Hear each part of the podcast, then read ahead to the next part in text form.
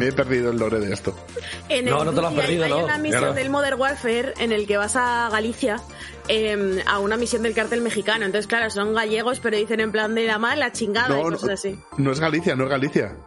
Pero hombre, Es, que no, eh, es el, es el puto Valencia. faro de que Galicia, que es el puto faro de Camariñas, ¿no? Cre- creo que es Valencia, o sea, cuando sale en el mapa es No, que no, que es Valencia. Galicia, jurado. No, que no, que Galicia equivocado, 200%. igual como es mi Espera, ¿qué Misión Imposible 2, que decían, vaya movida la Semana Santa. Que ¿no? los carteles Claro. están en catalán.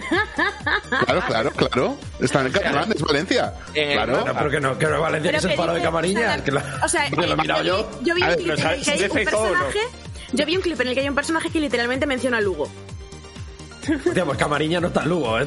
Sí, sí, yo qué sé, pues se han, li- se han liado, se han liado, yo qué sé. ¿sabes? A ver, Pero- yo sé que en el previo a la misión, en el mapa, te vas hacia Valencia. Las cosas están en valenciano, o sea, los carteles de este es Rock o lo que sea. Eh, Pero igual es porque es que o sea, no, sé, no sé hablar valenciano. llegaban, llegaban a, a la Costa de la Morte, eh, eh, pillaban, ¿no? Y luego de ahí se iban a Valencia por lo que sea. Pues O sea, han puesto. No, no, no, es que está diciendo la gente que en el mapa es Valencia. O sea, sí, Claro, han puesto. Valencia, lo han ambientado en, en Coruña, es en Lugo, según dicen ellos, y hay carteles en catalán. Es, es- Ah, pero que buena ya estamos acti- emitiendo. Buena buena. Y, y- y todos los personajes hablan con acento de Sinaloa. Pero porque estás, estás atacando un cártel, estás atacando un cártel. Que por Claro, lo del y te cártel... crees que por aquí- eso tiene sentido que sea en claro, Galicia.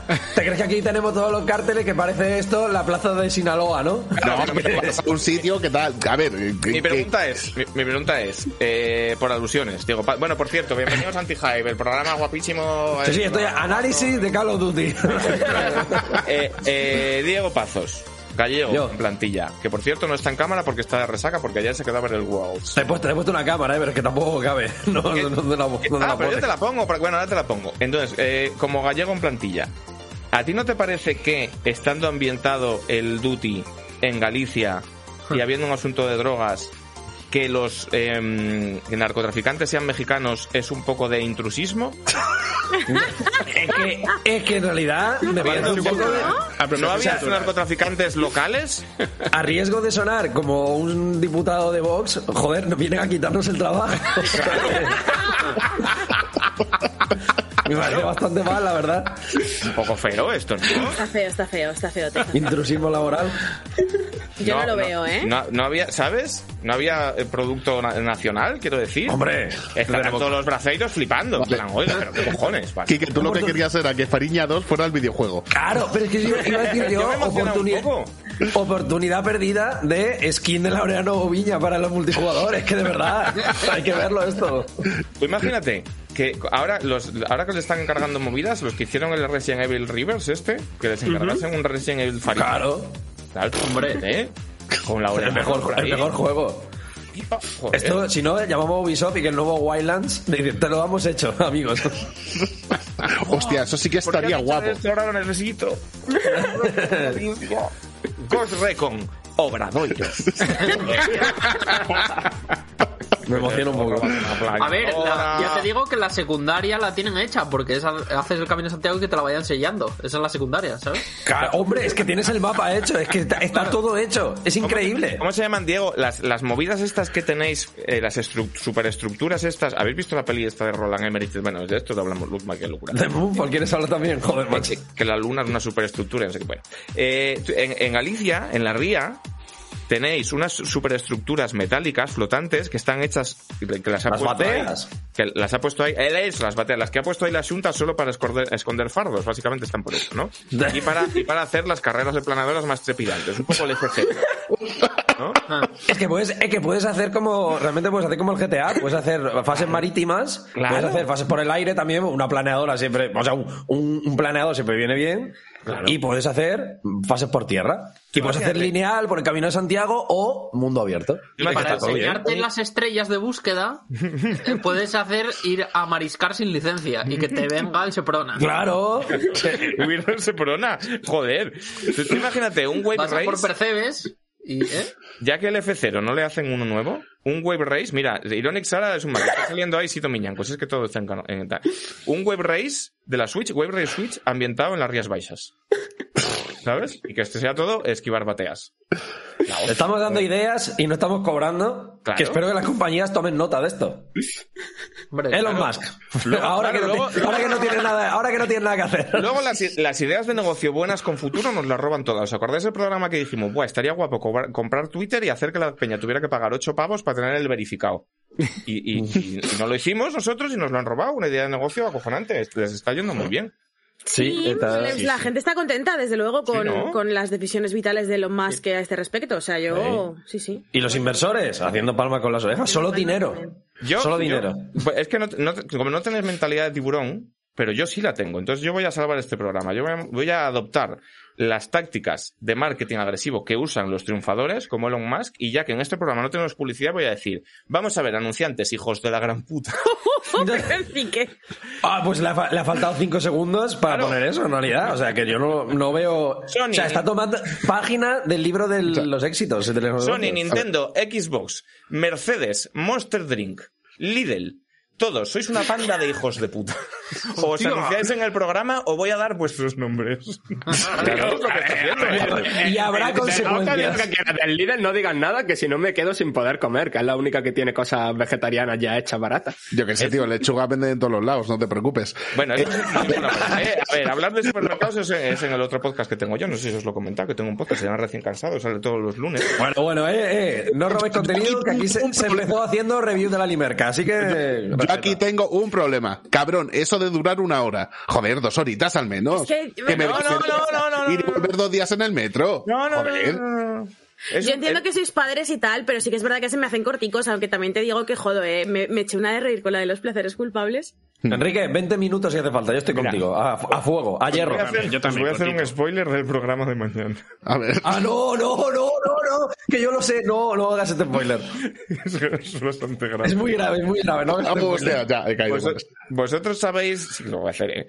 Vosotros sabéis que eh, se ha muerto Aaron Carter, Ah, sí.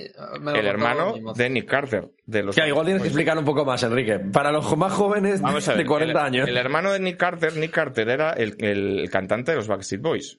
El rubito. Sí. Paula, ¿sabes quiénes son los Backstreet Boys? Sí, obviamente. No Vale, soy tan bien. joven, venga. Bueno, pues cuando triunfaron los Backstreet Boys, eh, al hermano, que no se había metido con nadie, que era un chaval, un, un rubio, como un querubín, inocente, Sí. le intentaron Bueno. hacer famoso también. Y entonces sacó unos discos en solitario que eran una ponzoña. Bueno, entonces el chavalín, quien podía imaginarlo, juguete roto de Hollywood fatal, acabó con la cara tatuada que parece que un miembro de la Mara Salvatrucha. Efectivamente. Vale. Entonces, claro, ha- se ha muerto. Bueno, pues claro, parece. Parecía, Por lo que claro. sea, sí. Se ha muerto ayer. ¿A que no sabes en qué programa de variedades y lifestyle estuvimos hablando de Aaron Carter en términos no del todo halagüeños durante 15 No minutos? puede ser. Arietitis. No puede ser. cuando, cuando rodaron Spider-Man y Spider-Man eh, detenía un helicóptero entre las Torres Gemelas y luego pasó una cosa. Sí, sí, sí. Un poco la, la nueva parca. Soy del Death Note de los podcasts. Anúncialo así. Claro. Entonces ahora lo vamos a tener que cortar. Porque aquello no es anti No, ¿qué? No, no, no, no, no. No, sí, sí, sí, sí, córtalo, No, córtalo, no, no, córtalo. cero, cero. Viral, viral, viral. No, haces tú, un hermano, disclaimer. borra. haces un disclaimer. borra. Enrique. Esto se grabó tal. Enrique, valentía hasta el final y de nuevo, página de los negocios de Elon Musk. Dices, si no quieres ser el siguiente, enviad cinco pavetes. Yo, es precioso que Elon Musk se haya gastado un tercio de su fortuna en demostrar que es gilipollas. Es tan bonito. Es, es duro, pero es cierto. ¿eh? Hombre, y ¿Habéis visto la nueva moda, el nuevo reto viral de la gente que tiene el cheque azul pero está en plan, para lo que me queda en el convento me cago dentro. Oh, está muy bien. Me, Todos me nombre. tienta tanto, Enrique. De nuevo, esto ¿Qué, lo qué? dije yo, esto lo dije yo el primer día que pasó lo de Elon Musk y Twitter, ¿vale? Yo dije, ¿no sería súper divertido que ahora nos pusiéramos todos de nombre Elon Musk y empezamos a tuitear putas mierdas? Claro, como, ¿Sabes? Y que tres pero- días después pasó. como el cheque azul lo va a cobrar y va a pasar a no significar nada. De hecho, es un modelo de negocio que me gusta mucho porque es pagar 8 pavos al mes por demostrar que eres gilipollas. Porque si te compras el cheque azul eres gilipollas. O porque, te, o porque te vea la gente que te sigue también, que es lo que está Entonces, amenazando. La gente que lo tiene está aprovechando para decir, pues como esto ya no vale nada, es como el dinero en Mad Max, pues me voy a poner de nombre de Elon Musk y voy a tuitear barbaridades. Esta mañana he leído una que era, eh, es mentira que Grimes dijera que tengo el pito raro y que huelo a nachos.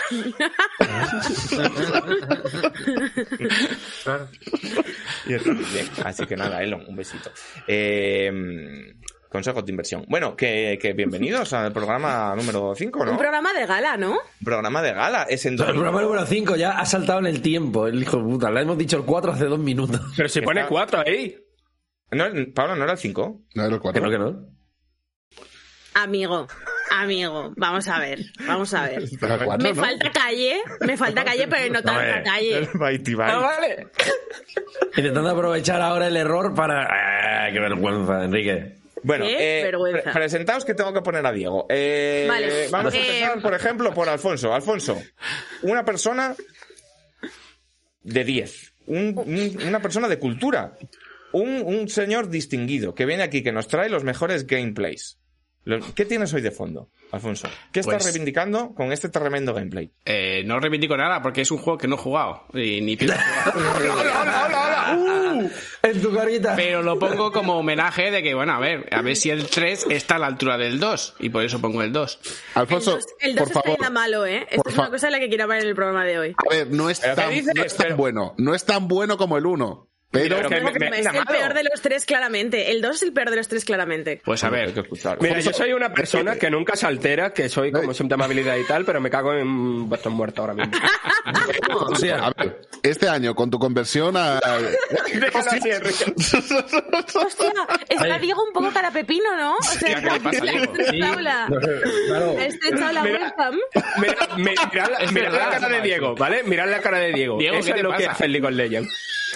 Hostia, pero es culpa, es verdad, pero es culpa mía, ¿eh? He estado así en el. Lo voy a, lo voy Qué a raro. poner aquí abajo como si estuviera casteando. ha- hazle tu letra. ¿Sabes? Como si él estuviera abajo. comentando el anti-hype. En plan, vaya hijos de puta. Ahora. Ahora. Ahora. Ahora. ¿Sabes? Como cuando Carman era streamer. Bueno, este rollo. Hostia, Tía, ¿sabes que claro. ayer vi a Carmen? ¿Cómo? ¿Cómo? El de Ayer fui a un evento. ¿Cuál? En la gala de los premios españoles del doblaje. En Oviedo. Ah, está el Coño. tema bien para ir. a- ¿Estaba Elena? ¿Taylor? Estaba todo. ¿eh? Pensaba que era para decirme la de mi polla rellena. Yo, yo joder. también, ¿eh? Es súper tensa. Tengo que admitirlo.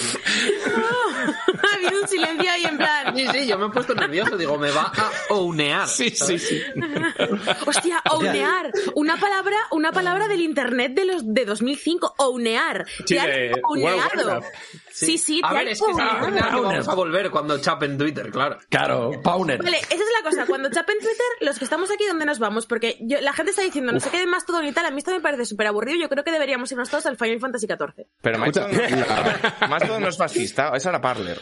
Eh, cla- Sí, claro, es la Parler, yo- mi, ide- mi idea es que nos vayamos todos a Parler para joder a los fachas. Pero, para eso te quedas en Twitter, ¿no? Eh, claro, pero si, nos- si, si Elon Musk nos echa porque eh, nos quiere mandar a todos a Marte, pues mal, vamos. No, pero Claro, de no Twitter vamos va a haber que irse, porque, o sea, porque esto tiene que ser como el niño rico que organiza un cumpleaños loco con láser digital y está. No, no, no. Yo ya te lo dije bien claro. Yo no me voy a ningún lado. Quiero que caiga conmigo dentro. Ah, no, ya, Ah, ya. sí, Sí, sí. sí, claro. Pero soy, soy el señor del cepelín ardiendo. es nuestro- Estamos en anti-hype, además. Nuestro único eh, dios y nuestra única guía es Tumblr. Hay- que Eso es verdad. el podemos volver, arco- podemos revitalizarlo. El mismo arco de personaje que Tumblr, o podemos irnos a Tumblr. Podemos irnos. El otro día han dicho que se puede volver a poner tetas en y pitos en Sí, Tumblr. han o vuelto, sea que han, vuelto Sí, sí, quitado el filtro de tetas en Tumblr. O sea que esto ya va. Bueno, vamos. pues Otra vez arriba. Ya está. Ya podemos volver. Que, eh, una cosita, Alfonso. Igual que este año he jugado por primera vez a los Souls, ¿te puedes jugar al Bayonetta 3, tío? Tía. Yo no que empezaría empiece por el 1, joder. Claro, claro. No, Claro, pero no, por el porque ha salido este año, tal. Mm, no sé, hombre, a ver, es que a mí es que estos juegos no me van. O sea, esto de que tienes que. Esto es un juego de bailar. O sea, vas bailando. ¿Cómo que ha dicho en plan, básicamente. ha No, dicho en sí, plan, sí, sí, sí, a mí entiendo lo estos que quiere juegos- decir. A mí estos juegos no me van, ¿sabes? Como quien dice, eh, a mí es que esto de respirar aire, pues no me a mí, renta. a- además, Hola, pero esto de los primera- combos y eres la tal. primera a la que no le van las cosas que, que, que están bien. Mira lo que acaba de decir el Bayonetta 2. O sea, deberías entenderle. Pero es que Bayonetta 2 es claramente el peor de los... O sea, es que... Pero es que... Dios, mira, Enrique, Enrique, cada vez que diga eso, la va echando la cámara por la, para la izquierda, ¿sabes? Para que vaya desapareciendo poco a poco. Como, ¿Os acordáis del que hizo esto con Bobby Kotick en las noticias de PC Gamer o algo así? Y cada vez que verdad. ponía una noticia de Bobby Kotick la inclinaba más hacia la derecha hasta que alguien se diera cuenta. O sea, yo, no, yo no me había dado cuenta en este nuevo arco de personaje de Paula de 2022, arco de redención, en el que de repente es súper fan de Bayonetta y ya no habla mierdas de Bayonetta, que es lo que hacía antes. Yo no me había dado cuenta que era tenerla como aliado era meter al enemigo en casa, porque en algún momento me iba a hacer alguna eh, paulada como decir que el Bayonetta 2 es una mierda. Entonces, Pero es claro, que el ahora que Bayonetta 2 está regu. Ahora o sea, que, que ahora que vamos Dios, claramente el Bayonetta en 2 es el coalición, Bayonetta casualizado, ¿sabes? no. En plan, es el Bayonetta ya me está casualizado. haciendo la de Pedro Sánchez después del abrazo, de la foto del abrazo. Ahora me está diciendo, uy, no, el Bayonetta no lo voy a meter en el presupuesto, ¿sabes? El programa, Paula, es que el Bayonetta 2 es la hostia. La, la, la opinión de izquierdas, de izquierda real, es que el Bayonetta 2 es la hostia. No, no, no voy a permitir que me gatekeepees de esa manera el... ¿Pero por qué está mal? ¿Por qué está mal? Está mal porque le dijeron a Platinum hazlo para los Nintendo y ellos dijeron los Nintendo son para bebés de tres años y entonces hicieron un este en el que no hay que saber jugar para sacar puntos y eso es una mierda. ¿Pero qué dices? ¿Pero ¿Qué qué qué va? dices? A Es ver, es verdad, es espérate, espérate, espérate. Admito que en el nivel de dificultad normal es muchísimo más fácil Claro. que el primer bayoneta. Pero una vez subes de bien, normal. Es que el primer Bayonetta es más duro que, como que un bocadillo de clavos, que me lo he rejugado hace dos semanas. Claro, pero, pero es después, en cuanto subes de normal, joder, eh, a mí me parece que tienes cosas que son mucho más difíciles que el bayoneta 1. Pero Ataques de área, Ghost, por lo- brrr, el látigo le da a toda la gente, no te tienes ni que mover, te acaba ¿qué lo la fase sin que te toquen en nada. por el- es que no me acuerdo cómo se llama, por el modo clímax, loco, o sea, por cuando Que no, sacas- por los ataques de área exagerados. Eso, o sea, que no me acuerdo cómo se llaman, pero cuando, cuando sacas los Wicked Whips a tope, a tope, ¿cómo se llama esa mecánica? En plan, que le das al botón y de repente tienes a, a los No, brazos. no, pero incluso el normal, o sea, usar las armas normales, las armas normales están, están rotas. O sea, no, no me gusta el, o sea, me gusta porque es un juego muy divertido y te lo fumas muy rápido, ¿sabes? Y te deja muy buena sensación, porque es como, hostia, el bayoneta de puta madre, no sé qué. Eso me mola. Pero lo que no me mola es el, re- o sea, en plan, técnicamente el juego no es, o sea, en O sea, cuestión el juego no me está mola. muy rebajado. El juego no, me mola. Me, gusta jugué- que sea muy divertido y muy bueno y la me hostia en resumen. Pero, me, lo, me lo rejugué y me lo fumé en dos días, pero como Hack and Slash no me parece que la gran cosa. y, Mira, y yo soy- Paula, yo soy Paula, yo Paula. Paula, ¿Cómo se Paula. banea? Eh, Bayonetta 2. O sea. ¿A, a- a que no sé? O sea, estaba pensando en una manera de meterme con Devil May Cry 5, ¿vale? Pero es que no hace falta. Es que Bayonetta 2 es tan infinitamente superior a cualquier otro hack and slash, incluido Bayonetta ¿Qué va, 3. qué va, qué dices? Que- ¿Qué que- que dices? no ¿Qué tiene dices? puto sentido. ¿El 3 es tan mejor en todo? O sea, es que no, tiene Dios, Dios, Dios. Dios, Dios, Dios, Dios, Dios, Dios, Dios. Venga, Sabía yo que iba a tener tanta polémica poner esto, ¿eh? Acaba de, decir, acaba de decir, y yo soy yo. Si Bayonetta mm, es una mierda, se dice y no pasa nada. Mira como si pasa. Mira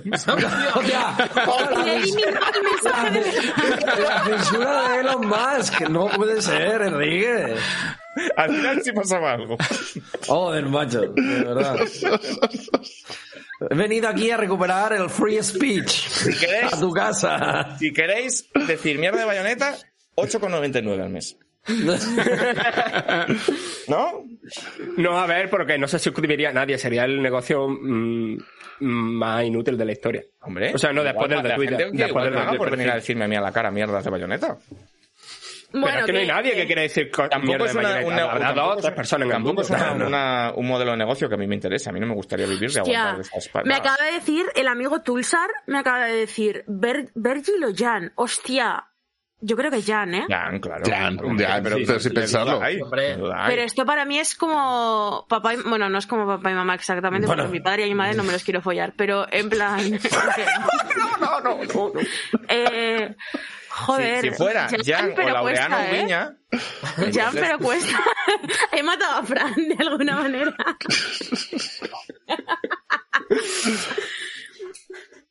a ver, Pues vamos a ver. A mí no me gustan los Bayonetta. Expulsión. Pero que dejes de matar. que dejes de... ¿qué, qué más? Hemos presentado al Alfonso, presenta al resto de gente, ya no puedo Eso, más. a ver, vamos a ver. Que te- tenemos, Enrique, tenemos hora y media para hacer un programa. Hay que hacer rápido, venga, cada uno que me cuente una cosa. Quiero decir, José Ángel Abraham Mateo, ¿por qué, por qué eh, tienes la cámara tan para arriba? ¿Qué quieres enseñarnos que tienes No arriba, guapísimo? Pero ¿cómo para arriba? Es que no sé. La no tiene sé, como mucho siempre, pero a es que siempre a tus está estirado moñoclos, abajo. Claro. Es que yo me caigo para abajo, pero espera, que ¿Qué tal? una ¿Qué tal lo has pasado? ¿Se puede decir que te has ido de viaje? Hombre, claro, si lo ha puesto por todos lados. Poniéndolo hasta en Y el- creo que lo dijimos aquí. Loco. ¿Qué tal, qué tal por Atlanta? ¿Estuviste con, con mi clon? Eh, no, porque estaban de viaje fuera. Ah, pero Si no hubierais quedado. tengo tarjeta roja o no, no sé de cómo se hace. Esto No, eso es en otro. Ah, a los, a los Falcons le va a sacar. No, a Ticketmaster. Ticketmaster. Hostia, ah, bueno, claro, claro, claro. Yo estaba allí y digo, ¿calentada o no calentada? La calentada era ir al partido de fútbol americano. Porque estaba yo al lado, del, el hotel estaba al lado del estadio, y había ahí una gente que parecía eso la semana de la moda. O sea, era increíble. Otro barrio. Vale, vale, vale. Bueno, fabuloso. Digo, voy a comprar una entrada. Resulta que, que allí en el estadio no venden entradas físicamente. ¿En serio? O sea, ¿Y cómo No tienes existe. que hacerlo? Entonces tienes que entrar por la aplicación de NFL. NFL te lleva a Ticketmaster. Entonces Ticketmaster te tienes que hacer una cuenta y comprarla y pagar con PayPal. ¿Qué pasa? Que el Ticketmaster tiene que ser el Ticketmaster de Estados Unidos. Y yo, si me bajo Ticketmaster en el móvil, como mi cuenta es española, Ah. me baja el Ticketmaster Claro. internacional que no es el estadounidense. Claro. Es como IGN, como cuando intentas ver IGN y te sale IGN. No tengo las cookies. Claro, claro. Eh, literalmente unos señores de allí estuvieron... ¡Eh, eh, eh, eh! Espérate un momento. Hostia. Diego, ¡Hombre! Diego, me estás punteando. Está, está Hombre, desbaneando a la claro. gente que banea. Power, power, power to the people, hombre, por favor, Enrique. Diego Mask. Qué asqueroso, ¿eh? Todos los ricos igual. ¿Os habéis fijado? Bueno, venga, a ver, ¿y entonces qué pasó? Ticketmaster. Pues nada, no, no me dejaron, no me dejaron. Yo estaba allí y yo le digo al señor, yo tengo dinero en esta tarjeta, tú tienes una entrada que yo quiero, ¿podemos hacer la transacción? Y me dicen, no. Digo, pues vete a tomar por culo. o sea, no existen los datáfonos en Atlanta, es un problema que tienen allí, localizado, pero bueno. No, no, sí, los teléfonos, pero tampoco pudiste, o sea, tampoco podías hacerlo por cash. O sea, no podías ir a sacar un sobre. No, no, no, no se podía. O sea, y tampoco, no, no se puede, no está mal hecho. Había el típico señor vendiendo entrada fuera En cierto, de dudosa. sentido, en cierto sentido, quieres decir que Atlanta es un poco como eh, Vigo. Claro. Porque es más fácil comprar cocaína que entradas de fútbol americano. Para los dos sitios igual. huele a porro en todos los lados, ¿eh? Muy fuerte. La gente va fumándose unos joint bastante gordos por la calle, ¿eh? O sea, pero allí ya es legal. Yo entiendo que... No, y si no lo es, pues como si lo fuera. No, yo tampoco Quiero- quiero decir que- Carabinieri, metiendo Uy, bro. espérate, que nos está tapando Diego, nos está tapando a los tremendos suscriptores, ¿eh? Espérate, vamos a, a poner esto aquí. Carabirubí, Carabiru. Ponle- Quique, en tu hombro como si fuera tu Pepito Grillo. No, no, a mí me gusta estar ahí porque parezco los traductores de, De signos. lenguaje de signos, Podrías claro. hacer lenguaje de signos. Oye, podía estar mientras estáis hablando. ¿Habéis visto que está hablando un señor y un señor de muy de derechas y el traductor hay un momento que hace como ¡Epa! Para hacer como indicación de claro lo que está pasando. Me gusta, me gusta bastante. Pensé que decías EPA. en plan. Sí, Epa sí. Sí que hace Epa sí. Bueno, a ver, eh, Fran. Dime. que hoy, eh, hoy tienes el pelo como más rubio que nunca. No, sí, claro, porque se va yendo el color y soy muy vago y no me a hablar del bayoneta Sánchez, ¿eh? y nos hemos traído a Viola para hablar de... Es verdad, es un poco viola. un poco violacore, violacore, sí. Eh, Yo no sé si es decirle que es un poco violacore se puede. Ya, ya, ha sonado menos sexy de lo que podía parecer. Sí. No sé, pero ¿qué está O sea, decirle programa, con- por favor? con ese corte de pelo estás un poco violacore no es exactamente el, No, el no es exactamente, piropo no. Que- o sea, en su cabeza sonaba espectacular. En mi cabeza sonaba espectacular, pero no era, no era. Me he dado cuenta, me he dado cuenta, me he dado cuenta. Tenías toda la razón. Bueno, ¿qué has hecho esta semana? ¿Qué se puede contar? Hostia, es que el problema es ese, que No juega se te muchas cosas que, no se pueden H contar. también, dicen. Que- H, es verdad, ¿eh? Joder, qué faltón. A ver, de esta semana he jugado a cosas que no se pueden contar, que creo que lo contaremos en dos semanitas. Sí, en dos semanitas. ¿Qué tal está ese que jugado que no se puede contar? Uf, eh, no, las dos cosas que eh, una muy bien, otra eh, un poco me, y, y después sí he jugado eh, a Bayonetta 3, que me cago en... O sea, que es uno da gracias de estar viviendo por Bayonetta 3, básicamente. ¿Qué opinamos de, la, de esa corriente de pensamiento que va diciendo por ahí que Viola es la mierda? Eh, que yo al no, navajazo a todos. Sí, de que yo, o sea, yo nunca he estado ahí, pero sí he estado en, eh, me rompía, ¿sabes? En plan de, pero me rompía simplemente porque, ha llegado el Pepo ya a decir que es la mierda. ¿Pepo Dios. ha dicho que es la mierda? Está Pep Sánchez aquí diciendo que vienes la mierda. Eh, Git good, cabrón. Claro, claro, que a eso iba yo, a eso iba yo. Para mí, al principio me pareció la mierda porque me rompía el ritmo de la partida, pero después me di cuenta en plan de no, no era que fuera una mierda, es que yo era una mierda, Claro, ¿sabes? Git good. Si no, Recogitando con el póster, ¿eh? Aquí te veo. ¿Os vais a al banear a Devil May Pep. Cry 5? ¿Os vais a hacer el Devil May Cry 5? ¿Os hacéis el Smoking Sexy Style con Nero y luego volvéis a Viola? Me cago en Dios. No os la Mi- merecéis. Mi teoría es que la gente que está enfadada por Viola, con Viola, porque es que ayer me enteré, ayer me dijo alguien que podría o no podría ser Alex Pascual, que Viola mal porque el botón de hacer parries estaba en el mismo botón que el de lanzarte contra el enemigo. Y entonces mi teoría es que eso os pasa a los que estáis contaminados por Devil May Cry. No es verdad. Y su esquiva direccional de los cojones, porque en Bayonetta Pero si es nunca ha habido... direccional la esquiva en este juego también. ¿Qué cojones va a ser dirección? Bueno, ya empezamos a decir barbaridades. No. Nunca debimos, nunca debimos... La esquiva no es direccional que ni un poco. Le das al botón y ya está, Paula, toda la vida Pero en el Bayonetta. Claca, bloqueo, claca, eh, claca, pero es que claro, por eso te rompe Viola, porque el bloqueo de Viola sí es direccional. El parry no. Sí. Claro, como tiene que ser. No, el no, parry no, es direccional el- el como parry- tiene que no, ser. es que- no, no. El parry de Bayonetta es direccional cuando haces el parry del, no me acuerdo cómo se llama. No, digo de Viola. El no. El de Viola no, le das al botón y ya está. No hace falta que le des Que, el botón, a ver, no, sí. Tú No, no, hombre. Tiene un, tiene un rango.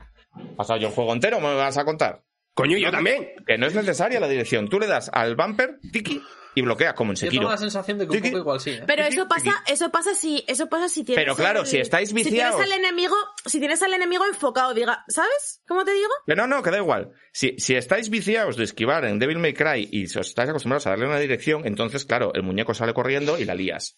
Pero si eres una persona pura, un alma decente que solo juega Bayonetta y Devil May Cry y sabe que es lo peor, pues entonces no te pasa. A mí no me ha pasado ni una sola vez en todo el juego. Luego igual vuestro problema es ese, que no sabéis a qué Dios rezarle, ¿no? Sí. Mensaje de chico nuclear ayer a las 13.10. He encontrado un truco brutal para las pantallas de viola. Las mejora un 100%. Consiste en no jugarlas jamás. ¿Qué dices? ¿Qué dices? Es un imbécil, es que no hecho nada de la puta vida. No he visto, no, o sea, es que de verdad, de verdad, o sea, no me puedo, no me puedo creer, es que no me puedo creer lo que estoy escuchando. Es que Pero no Paula, una, una aclaración. O sea, ¿hasta qué punto tú defiendes a Viola? A mí Viola me gusta, ¿eh? Pero ¿hasta qué punto tú defiendes a Viola? Eh, ¿Por un tema de diseño de gameplay y hasta qué punto porque te pone un poco horny? No me pone horny. Pobre. No me pone no. horny, tengo ya una edad. Tengo ya una edad. sí. O sea, quiero decir, quiero decir, a mí me gusta Jan, yo estoy compro- yo estoy casada en Devil May Ah, Cry. igual es por eso. ¿Sabes? Ya, yo también estaba casado con Liara y luego pasó lo que pasó. No, no, no, no, yo estoy casada en Devil May Cry, mi corazón pertenece a una rubia hija de puta, entonces, en ese sentido, eh, no es porque me ponga horny, eh. me cae muy bien. Pep, ¿qué opinamos de las fases de sigilo? De, de que no son de sigilo, es que os odio, Efectivamente. Esto es lo que dice la gente. Yo sé que no son de sigilo, pero para que nos entendamos. Pep, ¿qué No opinamos de las fases de Jam? con vosotros. No puedo con vosotros. Es importante. de- Se ha puesto Vale. las gafas y yo no sé si esperando Pero, ¿está que pase algo chat bueno. o está pero- preguntando a nosotros? Y hay una, si No, hay le estoy preguntando a Pep Sánchez, que está en el chat. vale. Asociación es la siguiente, que es el juego de Michael Jackson. De la- Odio. De hecho, si me parece un juego es a ese. Me parece un poco, sí. Y de los de la NBA Jam desde la línea de, de, de, Claro. de Zalacar de centro, ¿eh? Pero ¿por qué se... Ah, tú dices porque es verdad que en el juego de la Mega Drive Ba- Michael Jackson bailaba Bailaba. Entre las puertas. Claro. Claro, sí, sí. Claro. Y Y tenías que ir cerrando mierdas, para ¿no? Ah, Yo vi la peli en el cine. Escúchame, escúchame. Estáis, o sea, yo entiendo, yo veo lo que están haciendo Pepi y Víctor aquí, que es pasarse un montón de tiempo dando la chapa con bayoneta para luego decir que es una mierda, ¿sabes? Como estrategia comercial. Escúchame. Dice, dice. Escúchame. Respetad al, respetad al camilla, que como ser humano es una mierda, ¿vale? Pero No, en los no juegos, los a los juegos le sabe, ¿vale? Y Bayonetta 3 es el Bayonetta más Devil May Cry, por eso es el puto mejor juego de la saga. Esto es mentira. Eh, Pep dice, muy, Pep dice, las, las, las, las fases estas son muy malas, pero Jam versión One Piece es MVP. No te, no te ha gustado nada de esa frase. Nada, ¿eh? es Tiene- Es, que es no. todo, lo, todo lo que No te puedes agarrar a nada. Yo he de decir que yo estaba muy enfadado con Camilla por todo el tema de, de Elena. Eh, Paula, Elena, ¿sabes? ¿Quién te digo? Cállate un mes. Pero el otro día estuve viendo un vídeo que ha hecho Paula del Resident Evil 2 en Eurogamer que sale eh, Camilla de chavalín haciendo botellón de saque con Mikami. es la polla. y es me la han dado polla. todos los feels, ¿eh? Es el, es, esa entrevista sale en el Director's Cut de Resident Evil 2. Y Resident Evil Bastante 2 es el mejor juego que he hecho Camilla nunca. Em, Claro, porque lo hizo Mikami. Y- No, no es verdad. No es verdad. No, no, no, no es verdad. No es verdad, Camilla. O sea, Mikami no estuvo en Resident Evil 2, estuvo como supervisor y no hizo ni el puto huevo que lo cuentan en la entrevista. Igual que el Camilla en este. Mikami le dijo a Camilla, Camilla, por ahí no vayas. ¿Cre- ¿Creéis que Camilla no ha hecho ni el huevo en este? Yo creo que sí. No, no, sí, en esta supervisado, pero supervisaba mientras jugaba el Sol Cresta. Tal cual, no he el huevo. Pero, pero eh, efectivamente es una entrevista que sale en el Director's Cut de Resident Evil 2, ¿vale? Que básicamente es eh, Mikami, Camilla, borrachos, ¿sabes? En plan, de ves como claramente una reunión estereotípica de japoneses borrachos después del trabajo. Van como vestidos de trabajo, pero, pero están... eh, Pero sudorosos, ¿sabes? De estos vestidos de trabajo, pero con, con la- con el primer botón desabrochado. Sí, sí, sí, sí, sí, sí, tal. Y es perfecto. Que Camilla, ya- Camilla La yo no sé lo que hecho. mismo es invitar a Camilla a un presencial. Tal cual. Bueno, teóricamente este programa era un programa normal que íbamos a hacer noticias, no sé qué, pero ya te la tomas por. Vamos a sí, hablar de bayoneta, ya está, porque es un poco lo que hay. Claro. Eh, que- mitad bayoneta, mitad Kratos y para casa. Bayoneta, mitad Kratos y para casa. Que mm, Camilla, yo no sé lo que habrá hecho, pero que no es baladí que el director es el director de gameplay de Astral Chain, porque el juego es tan Astral Chain Está sí, no tiene Chain, ningún puto sí. sentido, ¿eh? De hecho, eh, una de las cosas que me hizo clic con los demonios, o sea, yo, yo al principio el rollo de los callos y las invocaciones y tal no lo entendía, no sabían cómo incorporarlo en el gameplay. Después me dijo Enrique que se pueden utilizar como sustitución al tiempo bruja para esquivar ataques, en plan, como una especie de parry que puedes hacer con los demonios. Y me di cuenta de que el timing del parry es esencialmente el mismo que cuando lanzas al bicho en el Astral Chain. Y entonces cuando pensé en jugar al juego como el Astral Chain, en plan de utilizarlos de esa manera, ya me hizo clic todo cerebro cósmico, smoking sexy style. Em, y ya de puta madre. Claro, es que es un juego que de primeras, o sea, es, es- me parece hiper arriesgado. Para mí el juego tiene dos cosas, Bayonetta 3 tiene dos cosas. No os vamos a explicar lo que es Bayonetta 3 porque te quiero decir, pues ya sabemos todo de lo que estamos ya hablando. sabéis y a si lo no- que habéis venido. Y si no os gusta Bayonetta, pues estáis baneados a tomar por culo. Entonces, para mí tiene dos cosas. La primera es lo arriesgado Hmm. que es desde el principio, en plan, el- lo arriesgado que es a no gustar incluso a los fans. Porque cuando el juego lo presentan y lo presentan con el rollo de los monstruos, yo me enfadé muchísimo. En plan, ¿pero Sí, qué es verdad, es esto? hiciste un vídeo y de todo. bayoneta, de bayoneta echando putos bailes, hice un, hice un vídeo y todo, en plan, ¿qué es esto de bayoneta echando putos bailes? Que esto tiene que ser control directo de bayoneta, reflejos, esquiva, tal, pim, pim, pam. Y es un juego que tarda un tiempecito en hacerte Sí. clic. Hombre, que tarda, eh, Enrique. Eh, es que yo creo que hay gente que se ha podido pasar este juego sin aprender a jugarlo. Sin entenderlo, perfectamente, sin- perfectamente. Sí, sí, sí. Pero- Cosa que también también po- podría pasar perfectamente con Astral Chain, que a mí Astral Chain me hizo clic de verdad prácticamente en el, en, en el endgame. O sea, me lo pasé, me lo pasé bien y tal cual, un- pero cuando realmente aprendí a jugar y entendí bien cómo se jugaba y me hizo un poco cerebro galaxia, fue cuando ya me había pasado el juego. O sea, la cosa, la cosa con, con Bayonetta yo creo es que, a ver, la, la mecánica esta de, de los demonios, pues te invocas demonios que generalmente, pues a veces son bichos muy grandes, en plan Godzilla, que pegan tortas muy despacio y tal. Creo que que el primer demonio que te den sea el Godzilla es un error, por cierto. Creo que hay demonios mucho más guays para enseñarte la, La araña está mecánica más de... guapa, sí. La araña está mucho más guapa, por ejemplo, porque es que el, No, el- ma- o Marama Butterfly. el Kaiju, claro, el Kaiju es muy lento, es muy pesado, tarda mucho en aparecer, tarda mucho en irse. Es como Pero tal, creo que- precisamente por eso yo creo que está bien que sea el primero, porque es el menos follón. ¿Sabes? Al el que te sobrecarga pero, menos pero los te da una sentidos. un sensación muy mala a los mandos, ¿sabes? Es como, joder, le da el botón y está ahora levantando el brazo hacia atrás y tarda 17 millones de años y tal. O sea, literalmente di ayer a Pablo a hacer el tutorial de los callos y yo dije, este tutorial es una mierda. ¿Sabes Por por, cierto. qué? Porque de Es repente un dices, callo de tutorial. Perdón. efectivamente, de repente el juego te dice, juega de esta forma infinitamente menos molona que de la forma que sabes jugar, ¿sabes? Y tú dices, ¿por qué? Claro, claro, o sea, el, el juego, básicamente, el elevator pitch de Bayonetta 3 es juega de una forma mucho menos molona que los dos anteriores. Es lo que parece. Es lo ¿sabes? que parece al principio, claro, y eso es lo que me parece mal. A pesar de que luego, Claro. si te das cuenta, hay muchos momentos en los que el juego te expresa em, en qué maneras utilizar esto, ¿vale? En plan de, sobre todo, me molan mucho los, los desafíos.